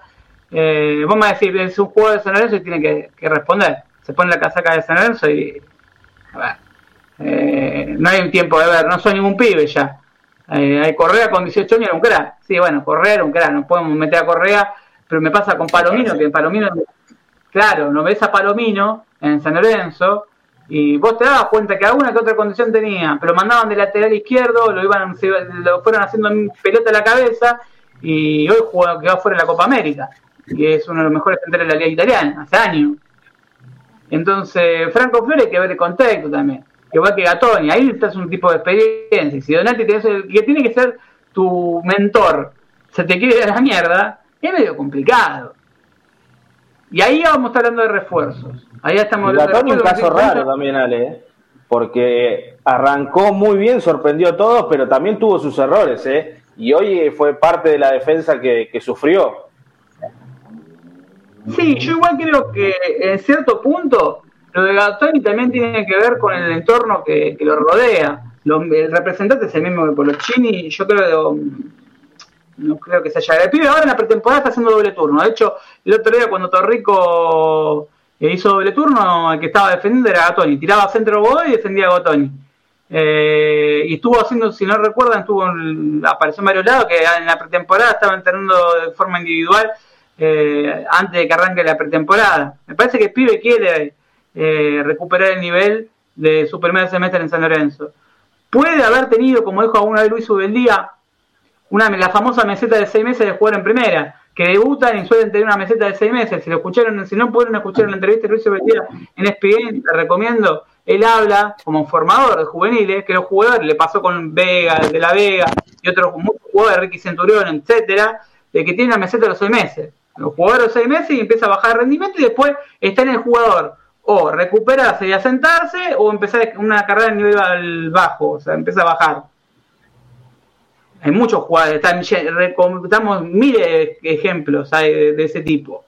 De jugadores que los primeros seis meses, el Tito Villalba, el primer año en San Lorenzo, eh, de hecho con el Copa de Libertadores en el medio, en 2013-2014, Tito Villalba era un jugador de selección, que, pensábamos que saldábamos, hacíamos la vuelta a vuelo con, con Tito Villalba con Correa. Y Tito Villalba termina yéndose de San Lorenzo, siendo suplente del partido con Lanús, el 4-0 con Lanús, con Guedes. Entonces, y se termina yendo a una liga como la MLS, con todo el respeto del mundo. Entonces ahí, ¿qué pasó con Tito Villalba? ¿Se olvidó de jugar al fútbol? Tuvo una meseta. Eh, no, no, hablo de crack, porque muchos dicen, no era crack el inferior de Tito Villalba. No, pero era un muy buen jugador. Era un muy buen jugador, de hecho tuvo un rendimiento, igual que le hace a Racing, de ese pique que sale, no sé si se acuerdan, de un área a la otra. Es de crack. O sea, de un muy buen jugador. Y la Copa Libertadores. Y no, pasó de nuevo. Claro, y la Copa Libertadores de, que tuvo con vos, ¿o cómo fue? Jugando de 8 encima. Jugando de 8. ¿Cómo fue? Fue buena, fue excelente. Bueno, ahí sería clave entonces que, a Tony pueda, pueda levantar porque sería un refuerzo para San Lorenzo. sí, el tema es quién lo acompaña. Yo te pregunto a vos, sí, Johnny, ¿quién lo acompaña? Si no, si, Donati se va. Sí. ¿Qué no acompaña? Porque se está hablando de refuerzos, ahora los nombro, los refuerzos que suenan. Pero libre. ¿eh? hoy, tenés a Flores o la Moza, dos pibes de 19 años menos. La Moza es un chico que si a Flores le están apuntando con un láser, a la Moza le van a estar apuntando con, un, con una piedra. Vos dijiste Biancharcesco, Biancharcesco eh, leí una vez. Sí, y eso que bien Chelsea se creó una.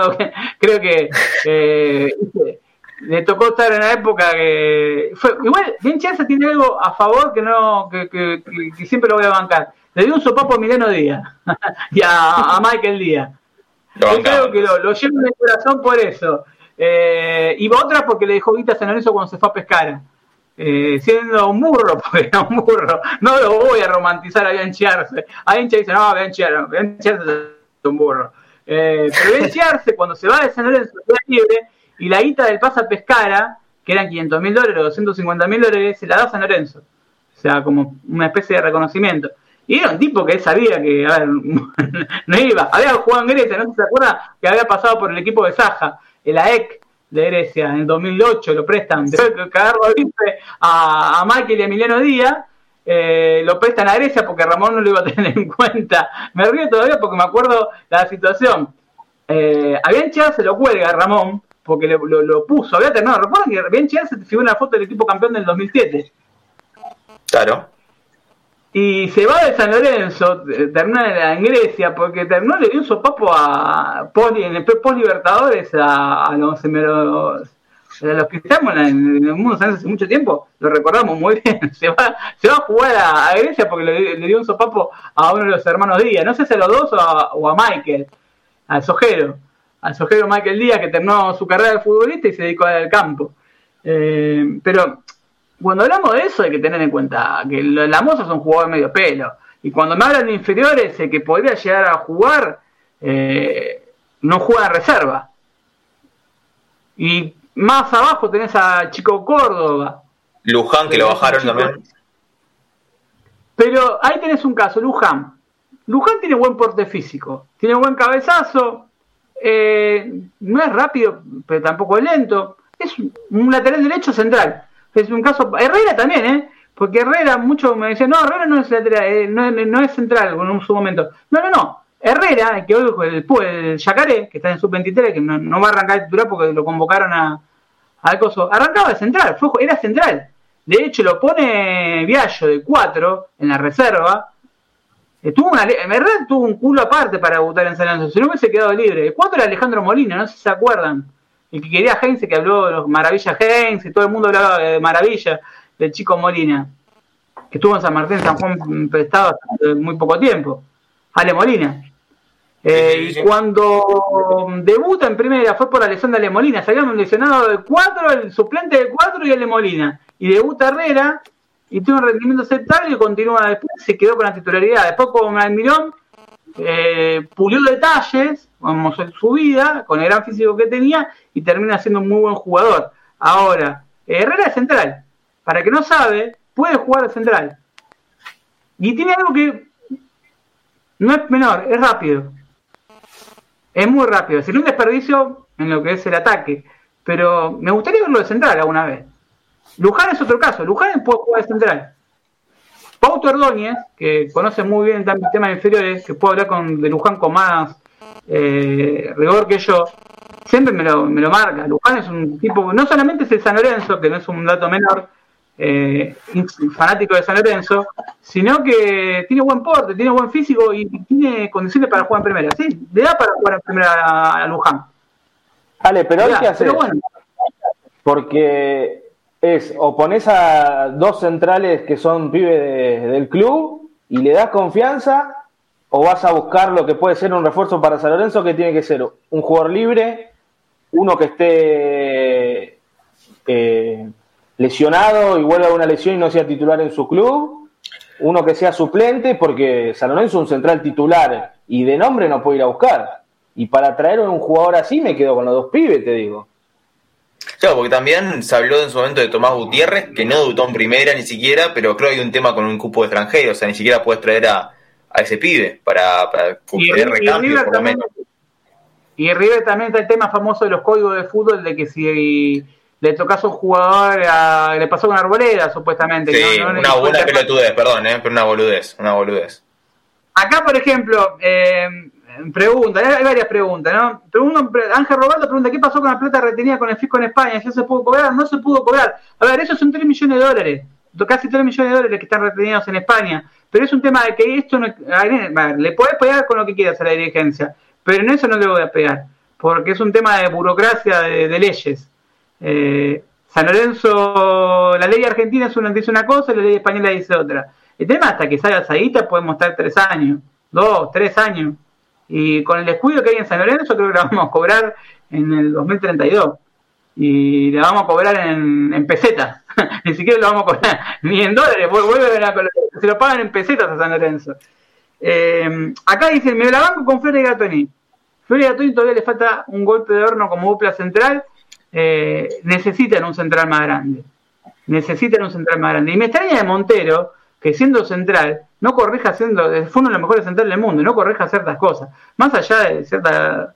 Él dijo que era muy bueno en uno contra uno, pero había que mejorarle ciertas cosas. No me recuerdo que era que lo puntual que quería mejorar de Gatón y lo puntual de, de, de Flores. Pero él lo nombró, lo dijo. Que había que, que, que mejorar uno que no se confunda porque recién los comentarios decían que, que haya falta un, que, que, haga falta un central, no, no habilita que venga Orbán, por ejemplo, que venga Lucas Orban, no tiene nada que ver. Eh, tampoco traer jugadores de vuelta como repetir viejos errores, no tiene nada que ver que necesitemos un central a, que venga, por ejemplo, Orbán.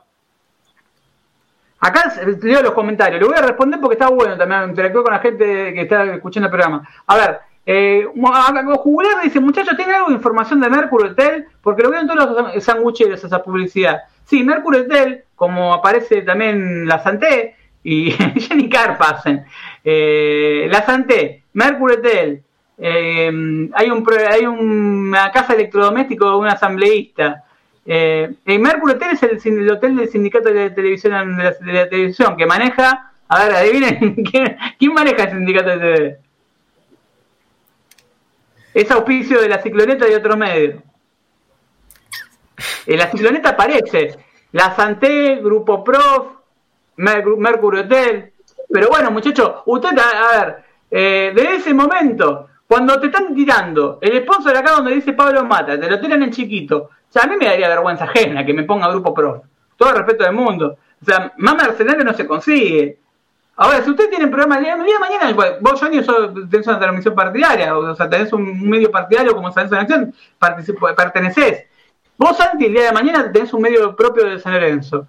Y, a ver, te ofrecen guita, ¿no? Obviamente que bancar un programa, eh, vos tenés, moralmente lo puedes hacer por, por amor a San Lorenzo, o aceptás el famoso de la dirigencia, che, mira, te consigo a Mercury Hotel para bancarte Santi Muñoz y, San Lorenzo de Almagro, un programa, un programa unipersonal, eh, y te aparece, y también te dice Maña, te dice, te pongo la Santé como sponsor, ¿qué haces? ¿Cómo es? No, no, no, lo agarro, no lo agarro por un tema de, honestidad, primero de honestidad, y después porque, aparte es muy evidente, es demasiado evidente, ni siquiera tienen, tienen un poquito de karma para hacer eso, pero no, no, ni, loco, ni loco. Esa conexión directa a mí me uno, uno, lo atraviesa, termina teniendo que, depender de esas personas y uno cuando es periodista no tiene por qué, por qué depender su opinión de algo, de algo ajeno. Y me parece que teniendo eh, esos sponsors, este programa que estamos haciendo nosotros no lo puedes hacer. Pero olvídate. No hubiese podido hacer tampoco frenesí, me hubiese pegado cinco balazos. Y de hecho, yo a veces no entiendo cuando me dicen, cuando me dicen, ¿por qué no dejo de estar al aire? Muchas veces me, me he recibido apretones de todos los tipos y colores, de todos los gustos y colores, porque lo he recibido. Eh, te digo, si vos dejás de estar al aire, es lo peor que te puede pasar. La mejor defensa que puedes tener es estar al aire y poder contarlo.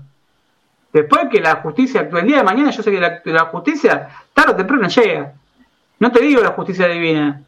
Podría creer en la justicia divina, ojalá exista la justicia divina cuanto antes por ahí suena muy feo lo que voy a decir, no, no, no, no, no le decir mal a nadie, pero cuando vos le haces un mal a San Lorenzo, le estás haciendo un daño a 4 millones de hinchas. Y como diría Romano, eh, cuando cagás a San Lorenzo, le haces mal a San Lorenzo, es como estar lastimando a mi vieja, o, pegándole algo de lo más querido que tengo. Entonces yo te pregunto a vos, Johnny, que, que San Lorenzo debe ser gran parte de tu vida, o vos, Santi, gran parte de tu vida, eh, cuando le, te tocan a San Lorenzo, ¿cómo saltás? Cuando en el secundario te cargaban con San Lorenzo, cuando te en laburo un boludo te dice algo con San Lorenzo y vos estás caliente, ¿cómo reaccionás? ¿Lo aplaudís? Como Pipo, como Pipo, me quiero agarrar la piña, diría. ¿Vos, Fanny? Y sí, sí, te da bronca, te da bronca, te dan ganas de, de cagarte a piñas, olvídate, no, no hay vuelta. Pero bueno, yo siempre le dije, cada uno que haga lo que quiera con su programa, con los sponsors que tenga, la gente se da cuenta, la gente no es boluda. Entonces, después está en ellos y saben eh, que están haciéndole un bien o un mal a San Lorenzo. Eh, te, dan, te da bronca, te da, uno se pregunta, ¿por qué hacen esto? Porque no, no se entiende. Pero bueno, cada uno que haga lo que quiera, que, que la gente se da cuenta. El hincha de San Lorenzo sabe quién, quién le habla con la verdad, quién, quién oculta cosas, quién se calla. Entonces, después la gente decide y se da cuenta quién escucha y a quién no. Eh, mirá, tocas a San Lorenzo, un día lo vamos a tener a Romano. Voy a preguntar si puede salir, si le gusta, si ustedes coinciden. Me gustaría, bueno, tener a Romano, que es un tipo que algo conoce de San Lorenzo. Eh, Jorge Romano, que me gustaría que lo entreviste Santi eh, en algún momento, porque me parece que aparte es un tipo que culturalmente sabe un, creo que te puede llegar de un libro abierto. Eh, algo conoce de, de San Lorenzo. Arriba el ciclón, me hablemos, pero más allá de eso, algo conoce el club. Entonces me gustaría, y, me gustaría, porque este, sería una charla muy rica, cuando fue de la vuelta a vuelo, ¿se acuerdan dónde están los vecinos? Me acuerdo Romano peleándose con los vecinos en Crónica, defendiendo a San Lorenzo eh, con un incidente. Yo quiero esa gente en San Lorenzo, o sea, que defiendan a San Lorenzo con, el corazón.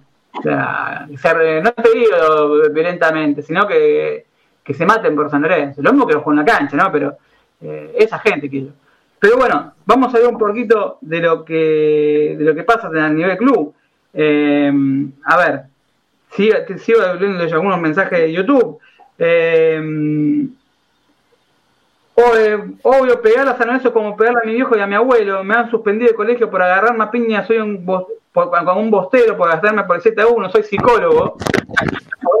soy psicólogo, pone. O sea, se, se cagó trompada, el tipo aclara, por soy psicólogo, te quiero, a ver, que ya que está, que aproveche y, lo banco, ¿eh? yo quiero psicólogos así, que se... psicólogo de San Lorenzo. Eh, no te vamos a la matrícula porque no, no, no, no, pero sí, quiero psicólogo que defiendan a San Lorenzo. Eh, Messi quedó libre, que hagan el cuento del supercontrato y los convence, por el famoso supercontrato de San Lorenzo, nunca paga, paga a Dios. Eh, Messi boludo, pero no, no es boludo. Messi muy vivo, no es boludo, ¿eh?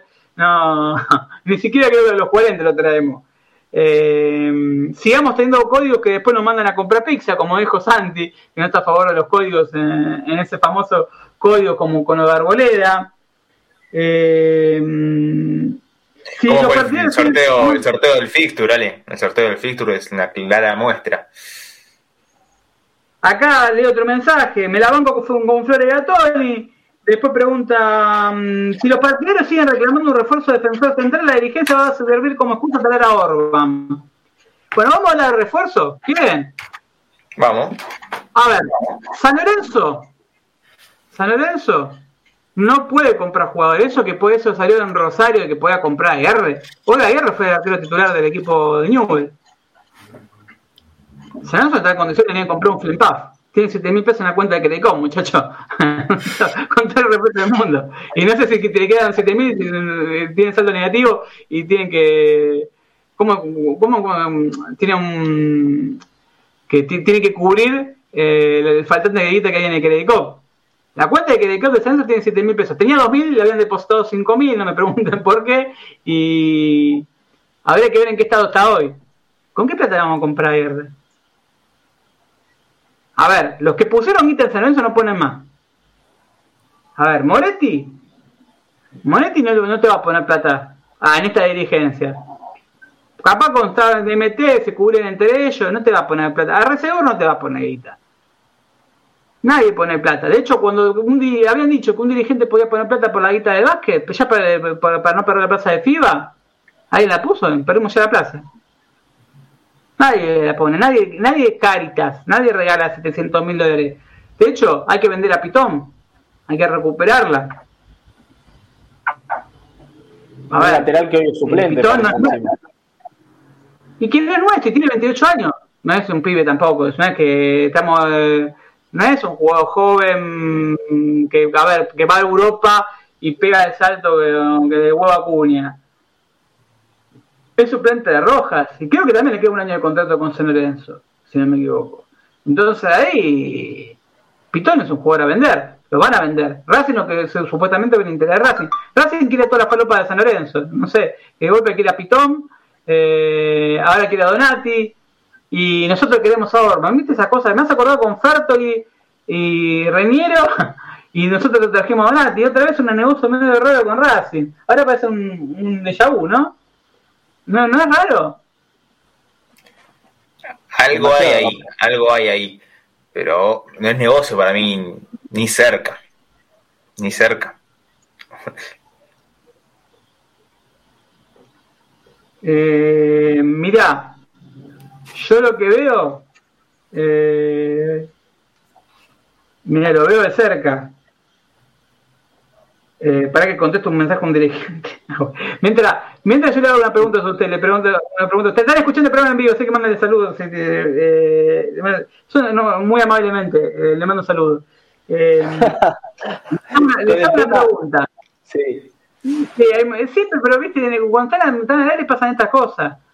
Eh, cada uno es el escudo protector, viste, como vendría a ser como Superman, Superman no es el mejor ejemplo, termina en silla de ruedas. Eh, pero vendría a ser como bueno, el Batman de Tinelli. Claro, tranquilo. Cada uno cuida su culo, no, no eh, yo no, yo no estoy de acuerdo con esto, estoy de acuerdo con esto, y después cuando votan en comisión directiva todos levantan la mano. Por eso cuando hablaba el otro día de, oiga, apareció un pasacalle, no sé si lo vieron, eh, que, que aparece en Contra los asambleístas. Exacto, que, que, le dice, acá viven asambleístas de San Lorenzo, que por lo que se, se supone eh, firma Villa del Parque. Villa del Parque hay una peña, pero no sé si no son los cuervos de Villa del Parque, la peña Villa del Parque de San Lorenzo. Eh, es algo que a ver, comparto que los dirigentes de San Lorenzo no se la lleven de arriba y los de la asambleísta no se la lleven de arriba. Eh, creo que, se, que, tiene que tomar de conciencia antes de votar boludeces o hacer boludeces. Le queda dos años de gestión. Yo no quiero llamar a elecciones, porque acá dicen, hay que llamar a elecciones, la bola. Si llamas a elecciones, eh, muchachos, nunca vamos a ver la deuda real de San Lorenzo y esto es peor. O sea, es peor, ¿por qué digo que es peor? porque te van a dejar el club pata para arriba, te van a llover deuda que no sabes de quién son, y en el medio tenés que reconstruir San Lorenzo, te van a llover juicio por todos lados. Todos estos que hoy debes 35 palos, te van, te van a decir, mira, me deben 35 palos, los quiero recuperar.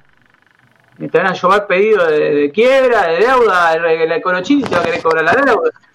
El Romagnoli te va a querer cobrar, todos te van a querer cobrar. Tenés un, creo que una lista de, gente que no, es interminable. Entonces, ahí cuando se vayan, yo no quiero elecciones, yo quiero que dejen las cosas ordenadas, digamos, entre comillas, eh, sería mucho pedir, para las elecciones, las próximas elecciones. Ahí también debería existir una oposición que rompa un poco las pelotas, que esté unificada, que sea fuerte y que diga, bueno, eh, un año antes de las elecciones no se pueden pedir más mutuos, no se puede hacer tan ciertas cosas en San Lorenzo, empezar a presentar amparos judiciales, abrir el paraguas o, hacer una auditoría externa eh, contratarla y, que se sepa qué es lo que qué es lo que hay en San Lorenzo, qué es lo que hay que acatillar, para que lo que lo que le a la dirigencia que haga una auditoría externa. O sea, que lo estén dando a entender que necesitamos saber qué, qué es lo que debemos para las próximas elecciones, para que que agarre San Lorenzo sepa a quién se le debe. Es algo que se da antes que, porque mi convocatoria creo era recién en 2024. Vamos a poder tener. 10 años tienen que pasar. No pasaron 10 años. 2014 se levantó. Entonces, como se levanta en 2014, necesitamos una auditoría externa para saber a quién se le debe. Ahí hay un punto. Ahora le pregunto, a ver, cuando ese pasa calle, ¿está de acuerdo Santi? Eh, le pregunto también a, a Johnny, ¿qué pensás como, hincha? Es como decís vos, en cierto punto, y como decíamos al principio, creo que está bueno que la gente lo sepa, que la gente se dé cuenta, que por lo menos visibilice los nombres, eh, quiénes son y que no se la lleven de arriba justamente. Creo que eso sí es para, de alguna forma, no celebrar, pero sí está bueno que pase, eh, que la gente esté al tanto. Creo que por mucho tiempo la gente ni, ni se enteraba de lo que es la política del club, a no ser que, que bueno, estés en el día a día o que eh, tengas la necesidad de saberlo, pero no, no pasaba. No pasaba y que ahora la gente eh, tenga en cuenta lo que es la importancia de un balance y que realmente entienda quiénes son los asambleístas, eh, que no son nada más el presidente, el vicepresidente o algunos que tienen más cámara. Está bueno, obviamente eh, hasta cierto punto no, no, no, no hay que valer la, violencia ni mucho menos, pero sí eh, que se muestre, que se sepa. Eso sí, y está bueno desde nuestro lado también poder mostrar esto, contarlo. Creo que eso sí lo celebro. Sí, yo coincido y, para sumarlo creo que sí, que es importante que el hincha se involucre en esas cosas porque es verdad que eh, hace un tiempo muchos hinchas de San Lorenzo eh, era ir el domingo a la cancha, ver cómo salió el equipo, alentarlo y el lunes pensar en el fin de semana siguiente a ver contra quién jugábamos, eh, cómo estaba en la tabla, si iba a poder ir a la cancha, si iba a poder ver el partido y muchos no tenían eh, noción de lo que era el balance, de lo que se firmaba, de lo que no se firmaba.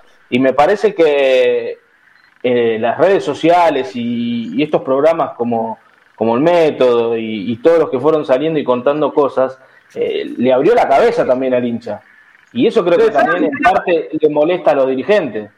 Johnny, ¿sabes lo que estaría bueno? Ayer lo hablábamos en el programa de ayer que así como ayer hubo una sola asambleísta de San Lorenzo que dio la cara y que dijo que puede explicar el balance, que por qué aprobó el balance. Y fue Cam, la, la hija del tipo que estuvo a cargo de, lo que fue el tema de la pandemia. Sí, Mariana Cam. Mariana se me equivoco con el nombre. eh, ella todos los socios en Avenida La Plata a las 5 de la tarde, no sé si fue algún socio de San Lorenzo, lo que le pidieron explicaciones, yo puedo dar explicaciones por qué voté. Y me pareció, sacando, estén de acuerdo o, o no, eh, estén de acuerdo o no, eh, me pareció sano. Más allá de que, de que esté de acuerdo o no esté de acuerdo, que dio la cara, la mina dio la cara, todo tuvo los ovarios, los huevos que le faltaron a muchos hombres.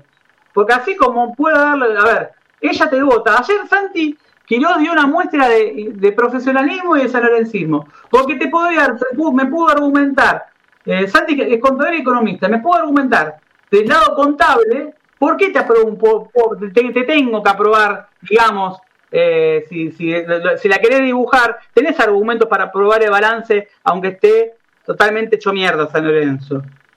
Porque lo necesita para varias cosas. Lo, lo, se escucha en el programa de ayer, lo explica muy bien eh, no vuelvo a usar los términos que usa Santi porque sería, no, yo no soy contador, ¿sí? Eh, los términos técnicos, pero lo explica muy bien. Y dice, mira, por esto, por esto y por esto, es lógico que aprueben el balance, es el mal menor. Y te lo explica. Y él justamente no es oficialista. Y después te dice, como hincha, la verdad para romperle, para tirar un adoquín en la cabeza, lo de, a todo lo que está diciendo estupidez de endeudar a ese club. Porque eso hay que entender en San Lorenzo. Hay que separar la parte técnica y la parte de sentimiento. A mí me gustaría que alguno de los 120 personas que tenemos en San Lorenzo, que son dirigentes, 95, asambleístas, comisión directiva, me encantaría que me expliquen qué carajo aprobaron. Los que aprobaron levantaron la mano y los ausentes. Porque los ausentes son gente que aprobó sin decirlo. Que quórum. Entonces, me encantaría que me digan qué aprobaron.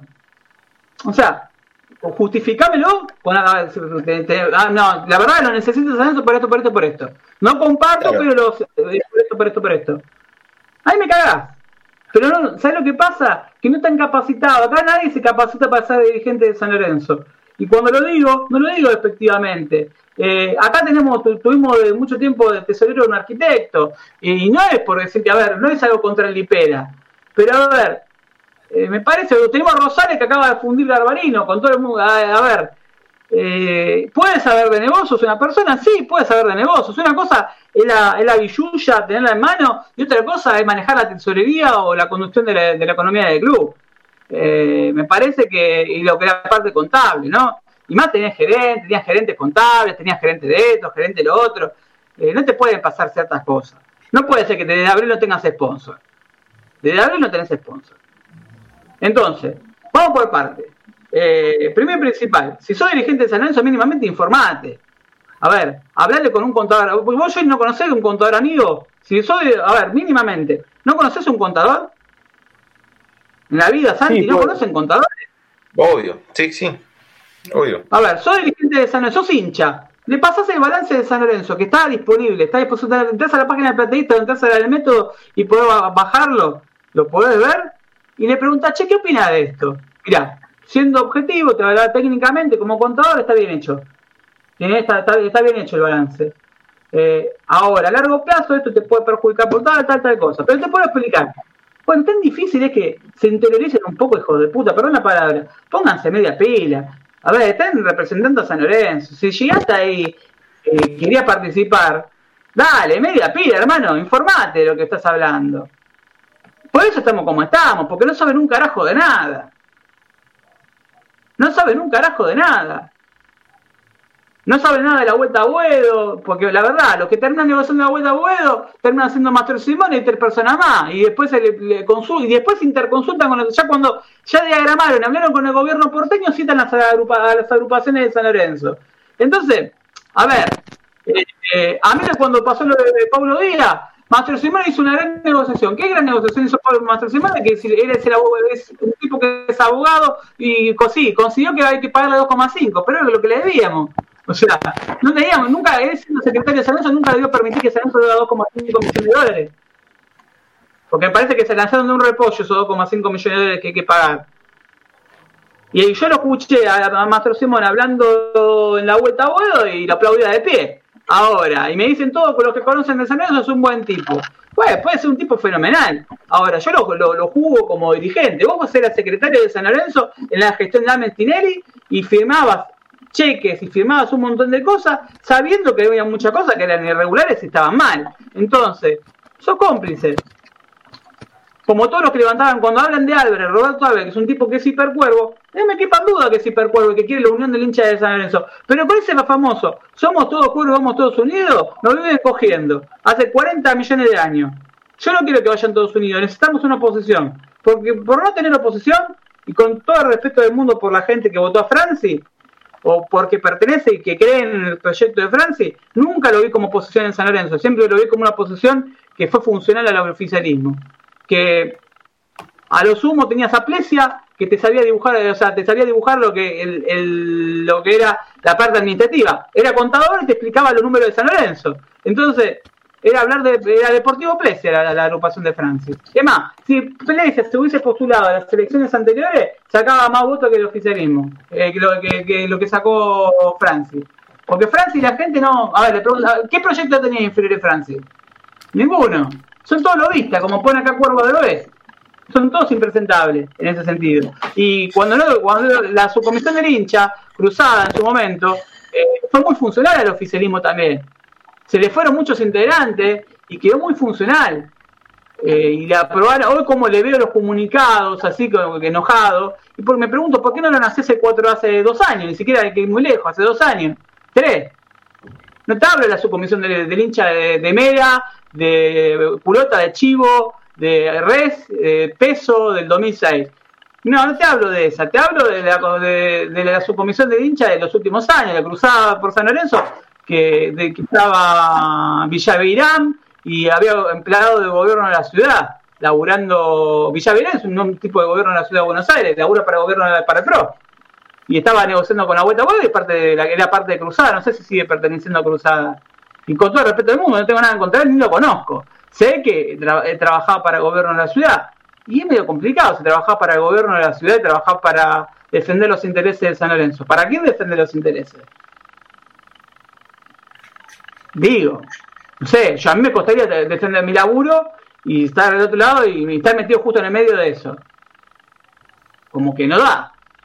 Yo diría, che, loco, toma, fulanito, agarra vos esto que yo no, con acá laburo en el gobierno porteño y más decir, los contactos sirven, las pelotas sirven. Porque no sirvieron de nada, estamos pagando 3,5. A ver, no quiero irme del foco de, los refuerzos, sino me quiero ir del foco del tema de sponsor. Pero vos cuando este tema de, los colegios y los 3,5 palos, que, hay una frase de los 20 mil dólares de Adolfo Regl, no sé si la escucharon. ¿Escucharon? Eh, no es, porque me dicen 3,5 millones, con toda la pita que perdieron con, con Salazar, con Budinho. claro, si vos me lo decís de ese lado, a ver, sí, 3,5, eh, voy a decir, no es nada, sí, son 3,5 millones de dólares que se suman a lo que le tienen que pagar a Carrefour, que todavía le debes cuota, y se suma al valor de las cocheras, que son 3 millones de dólares, 3,5 millones de dólares, está revaluado el tema de las cocheras, entonces ya tenés 7 millones de dólares para arrancar, 8 millones de dólares para arrancar.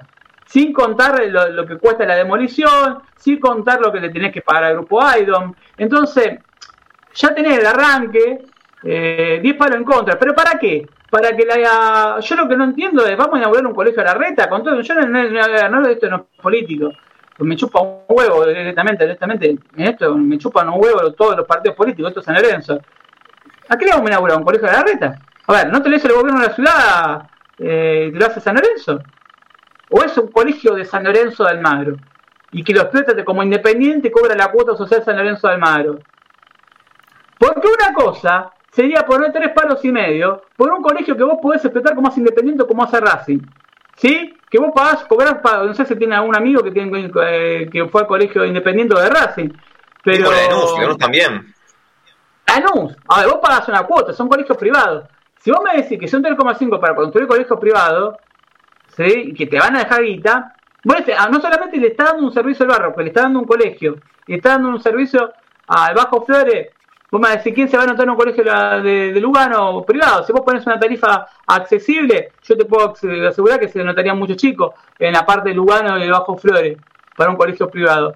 Ahora, ahora, eh, me pregunto, ¿es un colegio público lo que van a poner?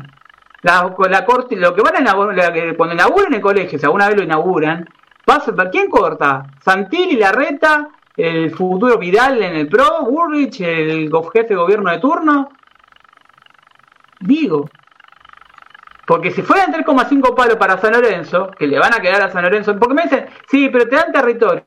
A ver, San Lorenzo, primero y principal, le robaron la cancha, le robaron, a decir, es clave para volver a Boedo. Pará, sí, es clave para volver a Boedo, pero eso no, es un punto de opinión, porque muchos me van a decir, eso sí, es, clave para volver a Boedo. Pero eso significa agacharse y permitirle que de la ciudad haga lo que se le cante el culo. Yo lo que propuse ayer, y no sé si están de acuerdo, es que una vez que firmen el 29 de julio, pasando los 10 días, que la reta te ponga el gancho, porque tiene que pasar 10 días para. Lo hablaba ayer justamente eh, Pablo Matra, Juan Pifantino, eh, Diego Figueroa y y Santi Quiroga estaban aparte, hablando de la parte legal, después del 29 de julio, que es el día que se vota la ley de rezonificación, que va a salir, te tiene para que la reta te ponga el gancho y no se caiga la ley, tiene que pasar 10 días.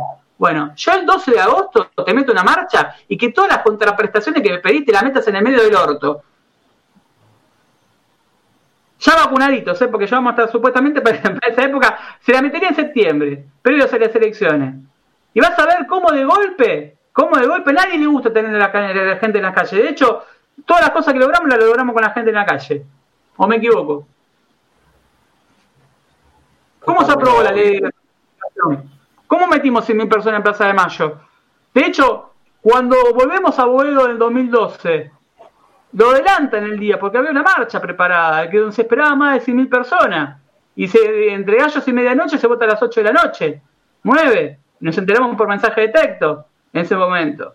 Entonces, nadie le conviene tener gente en la calle. Así que le propongo a las agrupaciones de San Lorenzo, y que estaría bueno, digo, está bien, ahora permitir gancho, ya está. La dirigente ya se mandó la cagada de permitir cualquier cosa, listo. Ahora, 13 de agosto, organizamos una marcha, previo, a las elecciones, donde todos estos contrapuntos los tenemos que rever. Yo ya tengo territorio, ya, ya tengo todo a mi favor.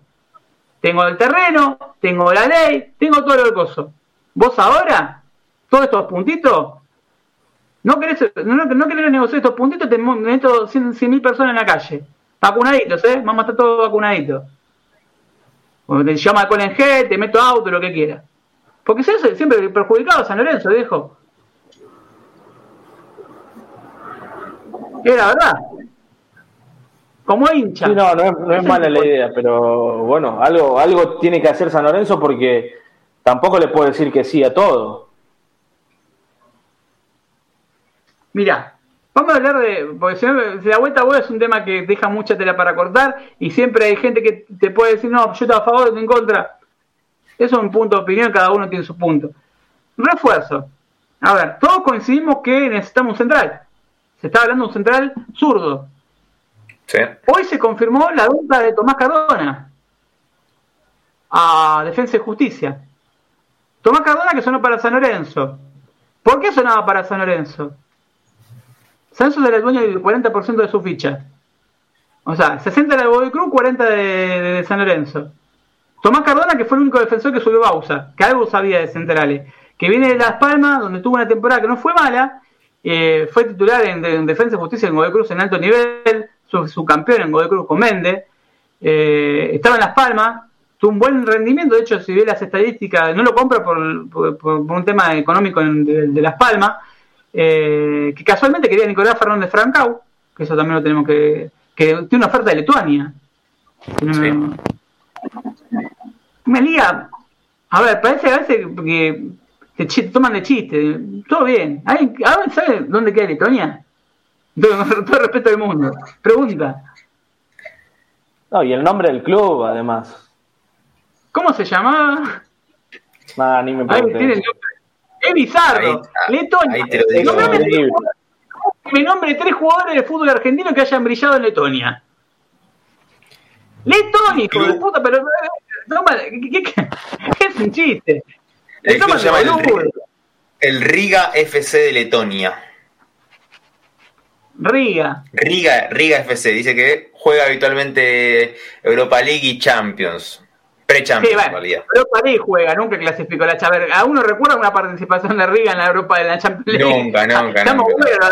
lo, agarra, lo agarra cualquier equipo medianamente choto de Europa, lo agarra de Bolonia y le clava 14. Por algo no clasifican. No estamos hablando de. El Letonia brilló para Garnick. Juega muy bien ahí. Pone Cuervo de Drogué. Y sí. De hecho, salió segundo. Segundo en, la Liga de Letonia salió segundo en el último torneo. Ni siquiera es el campeón. Ni siquiera es el campeón. Yo no, a ver. Primero, ¿estamos entendiendo de zurdo? Una cosa más, fue fundado en 2014. En club nuevo. Club nuevo. Y no me quieren poner a investigar que, sea, que haya jugadores argentinos, ¿se sabe ahí? ¿Hay algún jugador argentino? Por lo que vino, por lo que vino no, no hay argentino, no. Uruguayo. Sí, acá, encontré uno, el mediocampista Bravo, me parece que es el, ex Boca, Federico Bravo. Sí, el sí, sí, sí. Federico Bravo. A ver, no es un club que haga grandes erogaciones económicas por jugadores argentinos, muchachos. pero se lo rebajan solo al pibe. Le bajan el precio diciendo que lo quieren de Letonia igual que cuando lo decían que lo quería fue Nebrada, fue Nebrada, el, ni el nombre me sale, fue Nebrada de España, de la segunda división. Seamos, eh, a ver, subirle precio, hijo de puta, se, van a tener un nombre, decirle que lo quiere Manchester City, bueno, como hicieron con Buffarini, tirame, no sé, algo más creíble, lo busca, eh, lo busca el Elche, ahí te la puedo llegar a entender. Ahora, me la tirás abajo, es como, pobre pibe. ¿Te ah, puedo decir algo, vale? Sí. Eh, no sé si tendrá que ver, ¿no? Pero el representante de Bravo es, Manzanelli, que en un programa fue muy nombrado hace un tiempo. Justamente, estaba Igual eso jugó el torneo pasado, porque acá dice que supuestamente es nueva incorporación de Sarmiento ahora. Ok, pero bueno. Así que no hay. Que también, se llevó, que también se llevó a Chico, que era un volante de boca, que estuvo hace tres días, estuvo a punto de firmar en San Lorenzo y no firmaba porque no se les trababan los contratos de varios jugadores. El chico, Julián Chico, si no me equivoco, volante central, que lo compararon con Gago en su momento, y salió justamente una nota de la ley que se firmó con Sarmiento de Junín, hace tres días casi firma con San Lorenzo. Ahí estaba en patronato también. Qué casualidad, siempre Sarmiento, patronato. Eh, es, casual esas triangulaciones. Me, mismo con el, me pasa lo mismo con Yagi Forestelo y con Siacua. Siempre lo veo dirigiendo los mismos equipos. San Martín San Juan, patronato. Es como que Sarmiento de Junín. Y como que dan la vuelta y van así, igual que los juveniles de Boca que van libres y van de Boca a Sarmiento. Es como raro, ¿no? Y lo veo a este Federico Bravo, este chico que terminó en Sarmiento de Junín y estuvo a punto de venir a San Lorenzo. Y cuando sonaba para San Lorenzo, yo de verdad me fijo cuando estadística que tenía, estadística jugó 15 partidos y metió dos goles, o un gol. Estuvo parado los últimos seis meses jugando en la reserva de Boca. Va, colgado con la reserva de Boca. Eh, ese es el refuerzo que había sonado como volante central en las últimas horas. Le dieron un ultimátum a San Lorenzo, porque ya pronto arranca la selección, por Lampe. El representante le dio 24 horas de vigencia para decidirlo antes del lunes, eh, para ver si va a atajar en San Lorenzo o no. Si no, Huracán. Fue así de simple. Viene, firma con San Lorenzo, la prioridad tiene San Lorenzo, se llama Huracán. Le dijo, mirá que se lo llevó Huracán. Huracán también lo quiere. Así que el AMPE, en 24 horas podemos saber si jugó de San Lorenzo o jugó Huracán. La última negociación que disputamos con Huracán creo que fue la de Bernie Romeo en el 99. Así estamos, pero eh, es más, me parece que Huracán tiene, más allá de un gusto, ¿no? viene trayendo mejores refuerzos que San Lorenzo. No le puede a uno no lo en tipo Rolón, pero si a vos me decía Rolón hace seis meses, me, tiraba de cabeza. Eh, hoy lo veo José Luis Gómez, que también viene lesionado, todo, pero no me parece un buen mal lateral. Eh, trajo, un par, trajo al chico que dejamos libre nosotros, eh, Jonas Acevedo, la figura de, figura de Quilmes. Bueno, Jonathan Candia, que en Arsenal hizo un montón de goles también, fue Arsenal. Buen refuerzo. Va, es un, un, jugador que vos decís, hoy en San Lorenzo no estamos para... A ver, Tomás Cardona lo tenías vos y lo terminás vendiendo, nadie sabe la cifra. O sea, le vendieron el 100% a Defensa y Justicia. Para mí, lo que hicieron con Defensa y Justicia, se le dio la plata a Bobita Fernández, se lo descontaron de ahí. Y arreglate ahí. Defensa dijo, la plata total de Bobita no la veo mala, que la que falta cobrar la veo, la veo, la veo el, arquero. Mira, te doy la deuda de Bobita eh, por el 40 de Cardona, listo. A Recegor dijo, nos vemos en Disney y cerró la transacción. Se le dio la plata a defensa, nunca... Ah, ahí está, hay una muestra clara de lo que es San Lorenzo hoy en día. Fíjate que hoy en día estamos disputando un arquero de 34 años con Huracán. Perdimos con a Julián Chicó, que no es un jugador, eh, con todo el respeto del mundo, no es un gran jugador, con Sarmiento de Junín. Y ahora se no a Cardona. Se escapó Rufino está en Civi. Y Cardona, que vos tenés en teoría parte del pase, tenés una ventaja por sobre el resto para adquirirlo, te lo lleva a Defensa y Justicia, que verdad que, que, viene. No solamente eso, está buscando un central zurdo que no sobran en el mercado. Claro. Y que hace accesible, a ver, eh, suena Polenta. Polenta cobra en Olimpia de Paraguay entre 150 mil y 200 mil dólares. De hecho, si ustedes buscan en Twitter Polenta, el de Olimpia le debe 2 millones de dólares a Polenta. Polenta que tuvo varias lesiones en, en, este club, en Olimpia. Si bien fue un jugador en su momento eh, que se lo comparaba justamente con Pablo Montero, con Lugano, todo, nunca hizo la carrera que hizo Pablo Montero Lugano. Eh, de hecho, por algo está en Olimpia, con todo el amor, con todo el respeto del mundo. Eh, puede venir, y sí, lo maneja la misma gente que a Montero. Así que sí, puede venir. Ahí me parece que entre Polenta y, Orban está a definir el refuerzo de San Lorenzo en la saga. Ahora, Orban es el mejor pago de Racing, el tercer mejor pago de Racing. ¿Y lo vas a traer a San Lorenzo? ¿Qué va a cobrar patacones? De hecho, aparte que los eh, hinchas de Racing no lo quieren para nada. Que hablábamos en una época, en un momento hablamos de. Es un termómetro lo que dicen los hinchas de, los jugadores y justamente no es el más querido. Cuando vos ves eso, a ver, arquero ya hablamos, Lampe. Y el otro que sonaba es Aguerre, pero te dicen de comprar. Sanso no tiene un peso. Aguerre atajó para Ñube de titular. Salvo que metan jugadores en la negociación que no nos sobran.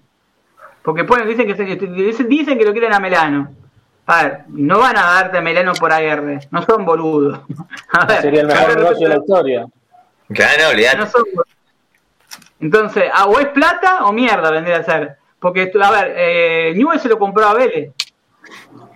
No estuvo libre. Newell le hizo, hizo uso de la opción de compra. Es el arquero titular para, para dentro de dos semanas cuando arranque el campeonato. De hecho, si larga guerra, tiene que ir a buscar un arquero Newell. Entonces, eso de que la compra, primero, principal no podemos comprar a nadie, porque si llamo a comprar a alguien, tiene que empezar a llover deuda por todo. Eh, acá me dice Cuervo de Lorepo, dice, pero un melano y medio día por la guerra no es malo, ¿eh?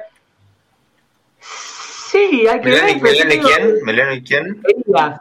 Elías. Sí, eh, no, no sería descabellado, pero Newell también te lo dejó Elías. A ver, Elías por algo te lo largó Newell. No por ser Caritas. De parte, repitamos que es un arquero que viene, viene a, estar en el banco por lo menos un año, año y medio, y como hablábamos antes, eh, un, año sin competencia, solamente el torneo.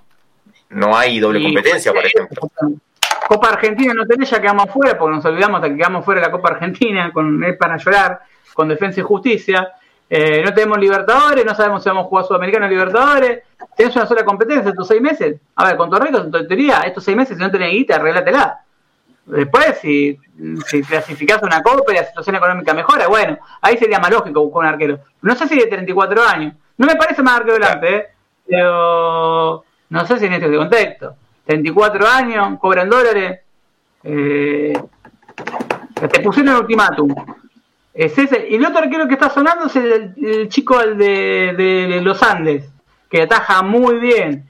Eh, Bray, si no me equivoco, se llama apellido. 18 años, lo recomendó, hasta el Pato Fidel habló maravilla de él. Eh, San Lorenzo se interesó, hubo un acercamiento, ofreció un préstamo. Eh, hasta ahora la única noticia que tenía era esa, que tenía un préstamo. Después el otro central que está en órbita, el tercer central que aparece en órbita después de Orban y de, Polenta, el Neuen Paz, que ya sonó en San Lorenzo, creo, cuatro mercados de pase. ¿Viste cuando vienen sonando 70 mercados de pase? En algún momento venía San Lorenzo, como Bergini. Sí, sí, en un futuro Iturbe, Iturbe también de esa suerte. Bueno, uno, eh, lo tiró como nombre que puede sonar para San Lorenzo. Eh, Neuen Paz eh, de los tres, en este caso sería igual que dólares también, porque viene de Leche, si no me equivoco. Está jugando en Italia. Eh, jugó en Bolonia y está en Leche de Italia, si no me equivoco. Eh, tuvo Lanús, recuerdan, hace muy poco tiempo y no jugó. Estuvo Lanús hace un año y comió banco. Actualmente está en el Kayserispor de la Superliga de Turquía. 28 años. 28 años tiene ya en el buen pan. Viene sonando desde la época con Caleri. ¿Se acuerdan que sonaba Caleri en el buen Paz? El mercado de pase. Después terminó yendo a, a Lanús, Newell. Estuvo en Italia. Bueno, Newell Paz es el tercer nombre que está en la lista. Y de ahí no sale. O sea, de Polenta, Orban y Newell Paz, no hay otra variante. No se pensó en otro nombre. El que estaba, que le gustaba la idea de Zeto, era Cardona, y terminaron vendiendo la defensa de justicia. Se ve que no le cerró a, Montero y, terminan eh, cediendo ante esto. El, único que, me parece que podía tener chances de, venir, como hincha lo digo, ¿no? El resto, para traer al resto que nombramos, dejá a los que están. El tema es que, como hablamos, si Dolete se te quiere ir, eh, aquí vos tenés que tener un central, porque a ver, si hoy, hoy lo mostraron el gol, por más que yo banque de Antonio Flores, tenés que tener un central más. No, tenemos, no, hay inferiores tampoco, ¿eh? De ya para que esté listo, como a decir, después de Flores, que sí, ya tenemos uno para salir en el horno. Por ahí sí, Luján es un proyecto de jugador que si lo pones central puede ser una buena alternativa. Pero si no juega, no juega ni de central en reserva, no lo prueba ni de central en reserva, medio complicado. Lo mismo pasa con el chico Córdoba, lo mismo pasa con el otro, el otro chico que juega de lateral izquierdo, que terminó jugando, Lo mismo pasa con la Moza, a ver, la Moza es un medio total, pero tampoco lo vimos, no tuvo ni siquiera un minuto en primera. ¿Lo vas a mandar a, muere el primer partido del campeonato? Se te lesiona Gatón y termina jugando la Moza eh, Flores la primera fecha. O sea, no estoy en contra de que jueguen los pibes. Para mí tienen que jugar los pibes. Pero ¿qué tipo de pibes? Nico Fernández Francao es un muy buen jugador. Y me, parece que eso no, no lo vas a alargar a Letonia porque sería un papelón. Hacen eso, ya es para colgarlo a las pelotas. Pitón, ¿puede entrar en negociación con Orban? Y puede ser que entre. A ver, vos dirías el, Pero el tema es que el dueño de Pitón es Rosales. ¿Sí? Yo no creo que Rosales quiera ceder el porcentaje del pase por un jugador que es de Racing, o sea que los derechos federativos los tiene Racing y que es más grande que Pitón. Y ya pasó por Europa. Que no tiene, o sea, no va a volver a jugar en Europa Orban. Recordemos Orban jugó en Valencia, estuvo un, par de años jugando en Europa, vino a Racing como refuerzo de estrella. Y hoy por hoy, yo no creo que el dueño del pase de, Pitón, para mí Pitón va a ir a préstamo a Talleres o, a Unión o, van a, o a Racing, lo, lo pueden ser a prestar para que no pierda valor de valor, para que no termine perdiendo valor eh, por un tema de negocio. Después, volantes, hoy el doble 5, el Gordillo Ortigosa, lo que vieron en la práctica, lo que son los objetivos me dijeron que dejó mucho que desear. No, Ortigosa con la plata sigue siendo Ortigosa, eh, pero quedó muy expuesto con el planteo. Quedó muy expuesto con el planteo lo que es el doble 5 o sea, o, falta de trabajo entre Gordillo y Ortigosa, falta de jugar juntos varios partidos, o falta de trabajo del equipo. A ver, eh, falta de trabajo me refiero a cómo defiende San Lorenzo. En el gol de, de, se ve claramente cómo Gordillo sale a apretar y en tres pases queda mano a mano. Con Rojas cerrando como el orto. Más allá de que Rojas tiene un semestre espectacular. Pero fíjate con qué facilidad nos hacen el segundo gol.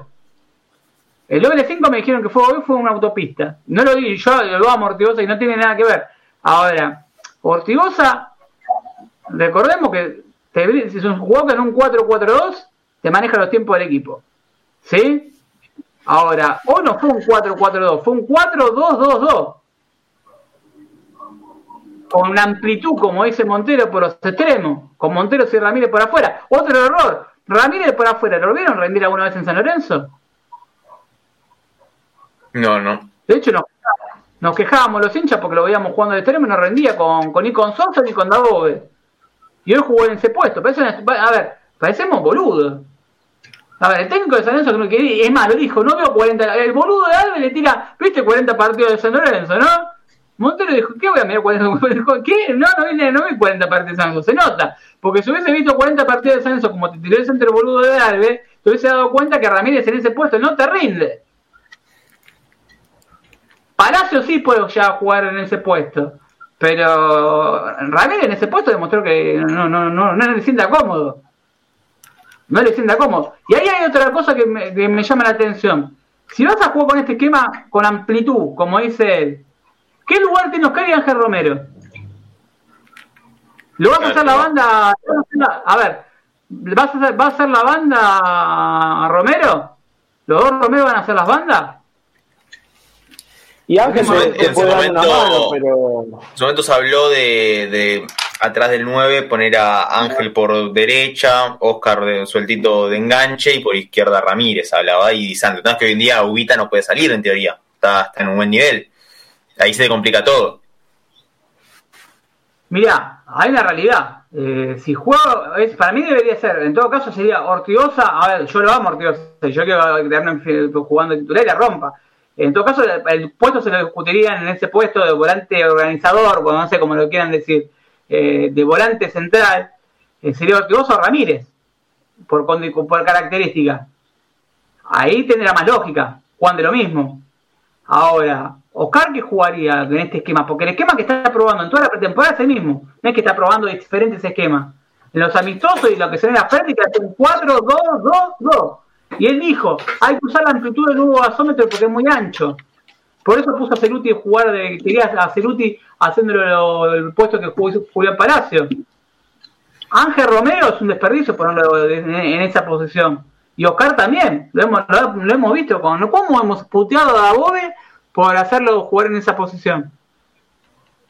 Emma, con todos los defectos del mundo, terminó jugando como una línea de tres con, con, con Romagnoli. No lo voy a instalar a Romagnoli como este, ya se fue.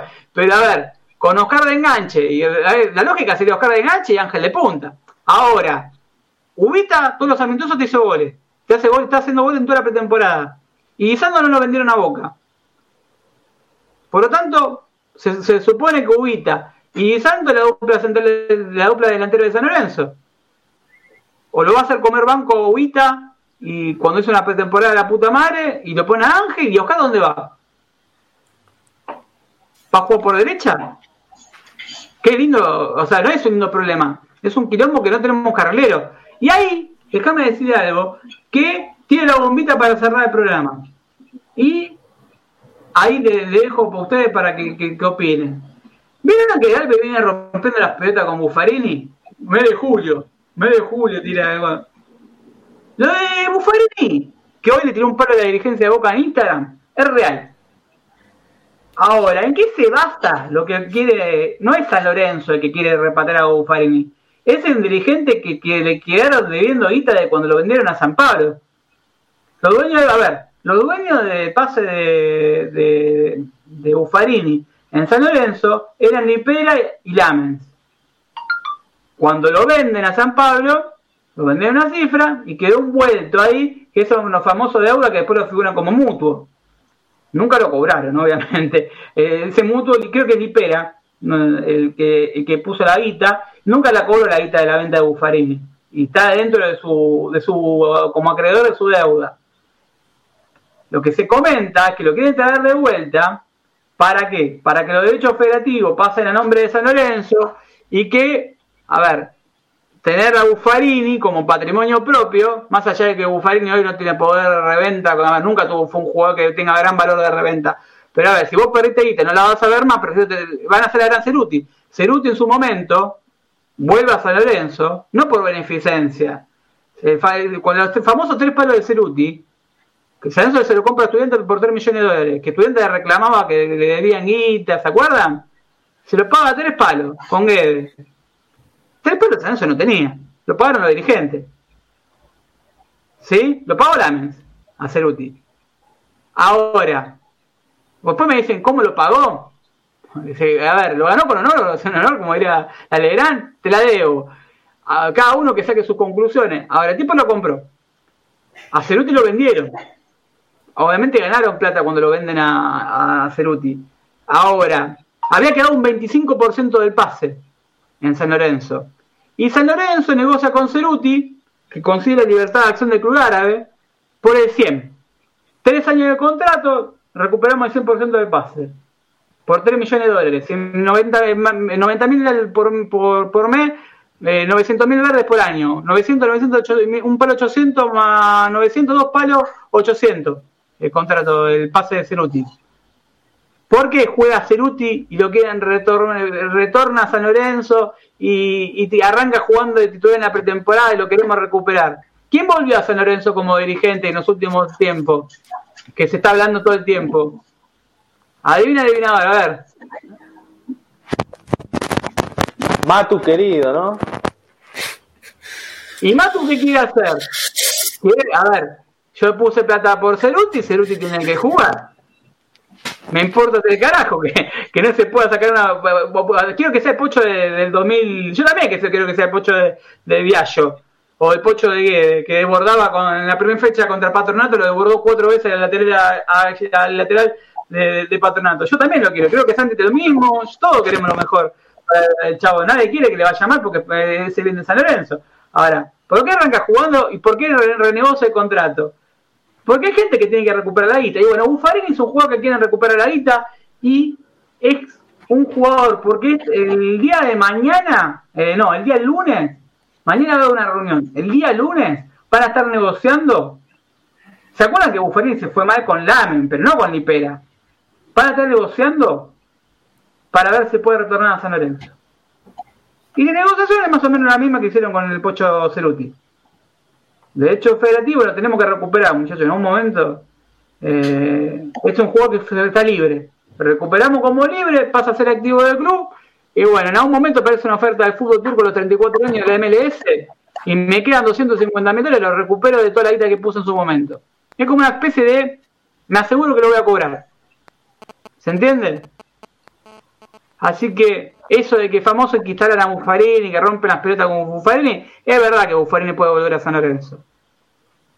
Después, no sé, ¿ustedes lo, lo quieren a Buffarini de vuelta?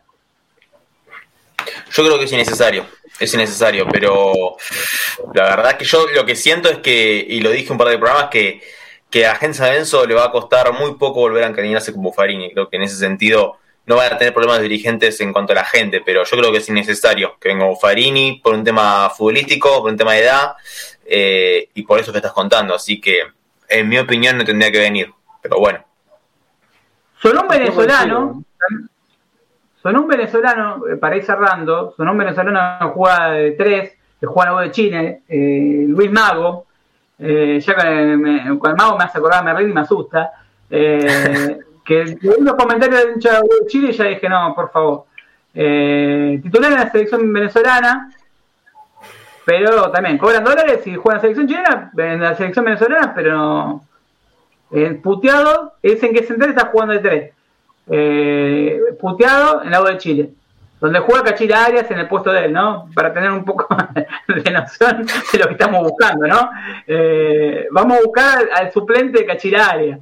Eh, eso es lo que están... Con... Los otros dos nombres que suenan, que lo ha dicho en Espien, Teófilo Gutiérrez de verdad que suena, que lo tuvo Montero, lo tuvo en Central, en el caso de que se vaya Di Santo, Di Santo la oferta que hace Boca de 2 millones de dólares y se hace cargo del contrato que es dólar libre e impagable. Dice Boca, dice, no, pero muchos hinchas dicen, pero para, Sanso pidió 2,4 y Boca no se ofrece, no te ofrece 2,4. No, porque vieron el contrato del tipo y dijeron, no, es un jugador de 32 años que a ver, no es la prioridad para Boca, la prioridad para Boca es Borja.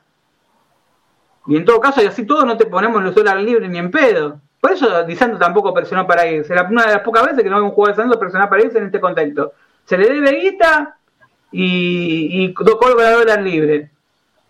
El tipo quiere, primero va a querer cobrar y segundo, eh, dólar libre no lo vas a conseguir en ningún club de Argentina. No sé si en Sudamérica cuánto pueden pagar el contrato de Di Santo. Y, cuando hablo de eso, eh, 2 millones de dólares, yo creo que Di Santo, esta semana se define el futuro de los Romero, o la semana que viene, eh, de, los Romero y de Di Santo. ¿Por qué? Porque ambos son jugadores de dirigentes de Tinelli. Y también porque hoy por hoy, eh, en la pretemporada, o es Romero o es Di. Una de dos, uno de los dos tiene que ir. No es uno o el otro o los dos juntos, no. Uno de los dos se tiene que ir. Primero para empezar a saldar la deuda con Tinelli. Y segundo, segundo, que hoy ninguno de los dos, a ver, o es uno o el otro en la formación titular de San Lorenzo. Y se lo dejo a criterio de ustedes, no sé, yo me quedo con Ángel, ¿no? Pero eh, el tema es cómo le van a pagar ahora. Y me gustaría que San Lorenzo se maneje de otra forma también, el tema de, de, cómo se manejan eh, a nivel fútbol, ¿no? Todo el porcentaje de los pases son todos de tercero. La verdad, un papelón. Pero bueno, Santi, eh, te dejo el final a vos y a, a, Johnny. Johnny, te dejé esperando a que no sabemos si va a arrancar el titular, porque a ver, si pensamos, lo pensamos del lado de si tiene que jugar Romero, ¿arranca él y Ramírez suplente? Eh, primero lo dejo, antes que nada, Santi, eh, Chivo para pasar, ¿querés decir algo? El canal de YouTube, mucha mística, donde hago entrevistas y algún que otro contenido variado. Eh, ese sería el chivo y, nada, no mucho más que, que decir. ¿Qué manda un saludo? ¿Hay un chivo algo? Aprovechá, eh, un saludo. Chivo, acá no, hay problema. Mientras no sea ninguno de las farmacias la, la Santé. me gustaría cerrar diciendo que, que, nada, vamos a ver cómo se desarrolla esta semana. Toda semana termina siendo un antes y un después en Lorenzo. siempre pasan cosas por lo, por lo general trascendentales, para mal, por lo, por lo pronto. Pero bueno, vamos a ver cómo se desarrolla y si viene alguien, si San Lorenzo eh, termina, hay una decisión importante, pero más que nada eso, y el canal de YouTube y no mucho más, eh, agradecerle a cada uno y, contento de haber vuelto a Catarsis. Quiero escuchar el rato de Johnny. Johnny. ¿te estás preparada? La gola, la gola está preparada para un. Vamos a hacer para bien, como con optimismo, con ilusión. Ya que nos robaron la ilusión, por lo menos la ilusión de que sea así de primera fecha. Penal para San Lorenzo. Eh, a ver, vamos a imaginar la jugada. a, ver, vamos a poner un poquito de ambiente de la gente de San Lorenzo, la hinchada de fondo, ¿no? A ver, dale, dale, vamos con esa. Tenemos. Esto es, televisión en vivo, ¿eh? ¿Penal a quién, Ali? ¿A quién es el penal? Usted me dice que se escucha ahí. ¿Se escucha? Acá. Perfecto, se escucha. Bien. Bueno, vamos. Para tiene una bomba, ¿eh? tiene, quema la pelota. Pero, a ver, no. a mí me imaginé la jugada previa al penal y penal al penal por Diosa. Bueno. Vamos, vamos.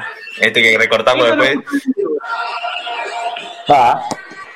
37 minutos del segundo tiempo, se viene San Lorenzo por derecha, la maneja Ortigosa, Ortigosa que toca para Rodríguez, Rodríguez toca para Ramírez, va San Lorenzo por izquierda, va Juan, va a tirar el centro, pasado el segundo palo, arriba lo tocaron, ¿eh? Lo tocaron a Santo, hay penal para San Lorenzo, hay penal para San Lorenzo, 38 minutos del segundo tiempo, tiene la posibilidad San Lorenzo de ponerse arriba. El clásico frente a Huracán está 1 a 1 y tiene un penal San Lorenzo.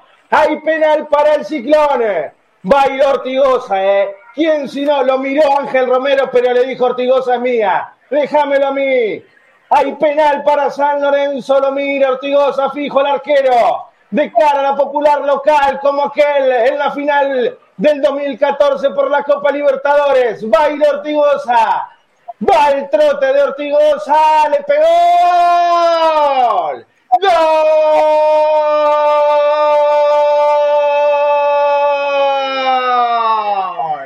¡Gol!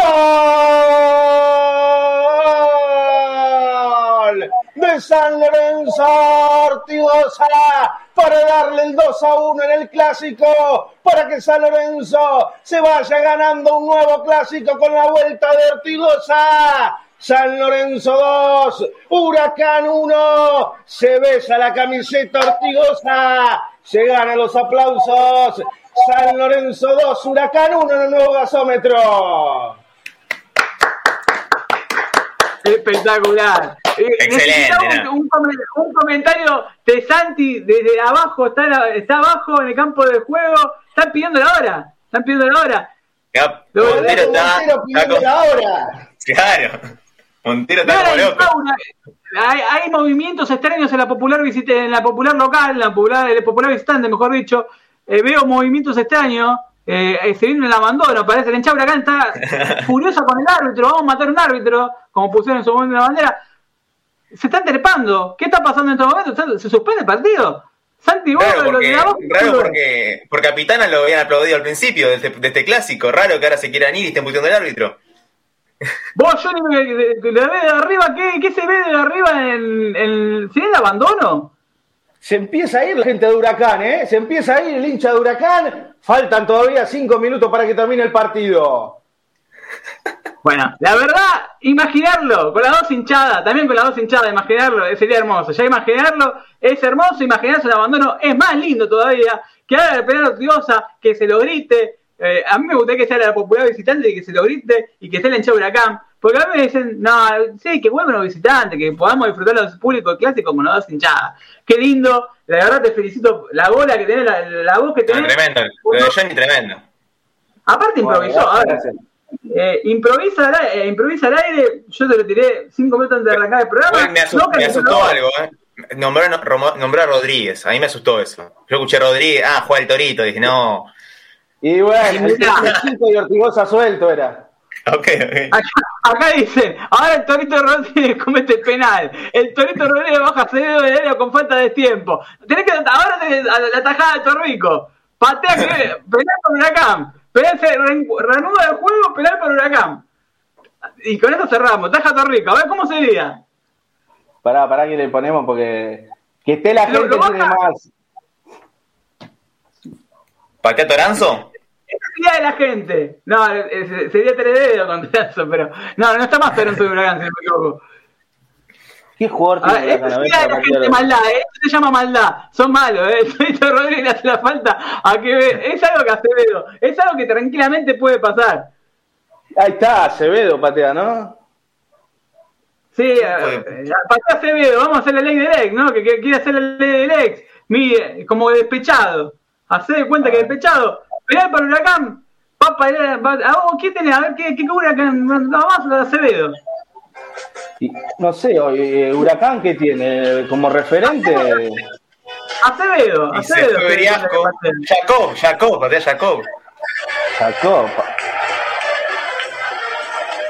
Bueno, a ver, vamos. Penal para pero ¿qué cobró? Penal para Huracán, cuando parecía que el público, el Torito Rodríguez hace una falta de tiempo, inentendible, se mire, una falta de, de, de, táctica, un tipo con tanta experiencia cometiendo ese penal. Johnny, eh, para Huracán. Le dejo a vos una televisión ahora que. Vamos. Bien. Hay penal para Huracán, lo tocó el Torito Rodríguez Acevedo cuando se metía al área. Era la última del partido, lo tenía controlado San Lorenzo. Cuando no el Torito Rodríguez, eh. El Torito Rodríguez le da un penal a Huracán. Eh. En el último minuto del partido es el penal y se termina, ¿eh? Y la agarró Acevedo, la agarró el pibe que hizo todas las inferiores en San Lorenzo. Acevedo y Torrico, Torrico y Acevedo, de cara a la popular de Huracanes. El hincha que se iba empieza a volver. Le va a pegar a Acevedo. Va Acevedo, le pegó. Tapó Torrico, tapó Torrico. Tapó Torrico para salvar a San Lorenzo. Torrico salvando a San Lorenzo. Salvándole la vida al Torito Rodríguez que le había dado el penal. Arriba San Lorenzo, lo terminó el árbitro. San Lorenzo 2, Huracán 1 con el penal de Ortigosa y el manotazo abajo a la derecha de Torrico. Lo ganó San Lorenzo se quedó con el clásico y el hincha de Huracán se va triste del nuevo gasómetro. Me van a hacer llorar, loco. Gol de Ortigosa, la foto rico. Acá igual la gente mala. Dice, acá podía otro, no, no vamos a hacer obviamente, pero pega el travesaño, se la lleva delante el torito y bueno en contra. La gente la tiene con el torito. Eh, son malos, son malos. ¿eh? En algún momento explota, ¿viste? Que famoso, en algún momento va a rendir. Que se lo lleve Independiente si lo quiere, se lo llevamos a Cococho, eh, le pagamos el Uber. Muchachos, lo dejamos salir del partido de la selección argentina. Eh, ¿Vas a relatar ahora el partido de la selección o descansás ahora la, la, la voz, Johnny? No, no, está complicado el tema de, los partidos de la selección porque le vendieron la Copa América, la televisación eh, a China, si no me equivoco, y están tirando abajo todas las transmisiones, así que me parece que vamos a volver con el fútbol argentino cuando comience nuevamente. Bueno, buenísimo. Muchas gracias. Le mandamos un saludo a Bolivia, que espero que haya ganado el clásico. Eh, mañana, mañana, mañana. Mañana está concentrado. Mejor que mañana gane, muchachos. Ganen o muerte. Esto es simple. Eh, y hay muchachos que tira la... Claro, y hay muchachos que tira finta, lo quiero tener en una ciudad deportiva la semana que viene. Eh, que, que, la tiró por arriba a los estudiantes, encima estudiantes, qué lindo hacer ese tipo de cosas a los estudiantes que pegó el lateral. Qué lindo. Bueno, le mando un saludo muy grande a todos los que estuvieron del otro lado, a la gente que está escuchando en YouTube, el método San Lorenzo, sábado, viernes y sábados a las 21 horas, hoy salimos en una edición especial, si no, pasa nada particular, el próximo sábado estamos a las 21 horas en el método San Lorenzo Catarsis Azulgrana, que no han robado el nombre, está registrado, se la puede meter en otro lado, pero es no, Catarsis es nuestro. En el corazón lleva el nombre de Catarsis Azulgrana. Así que, gracias a todos. Nos encontramos el próximo viernes con el método San Lorenzo el próximo sábado a las 21 horas por San Lorenzo Redes. Chao.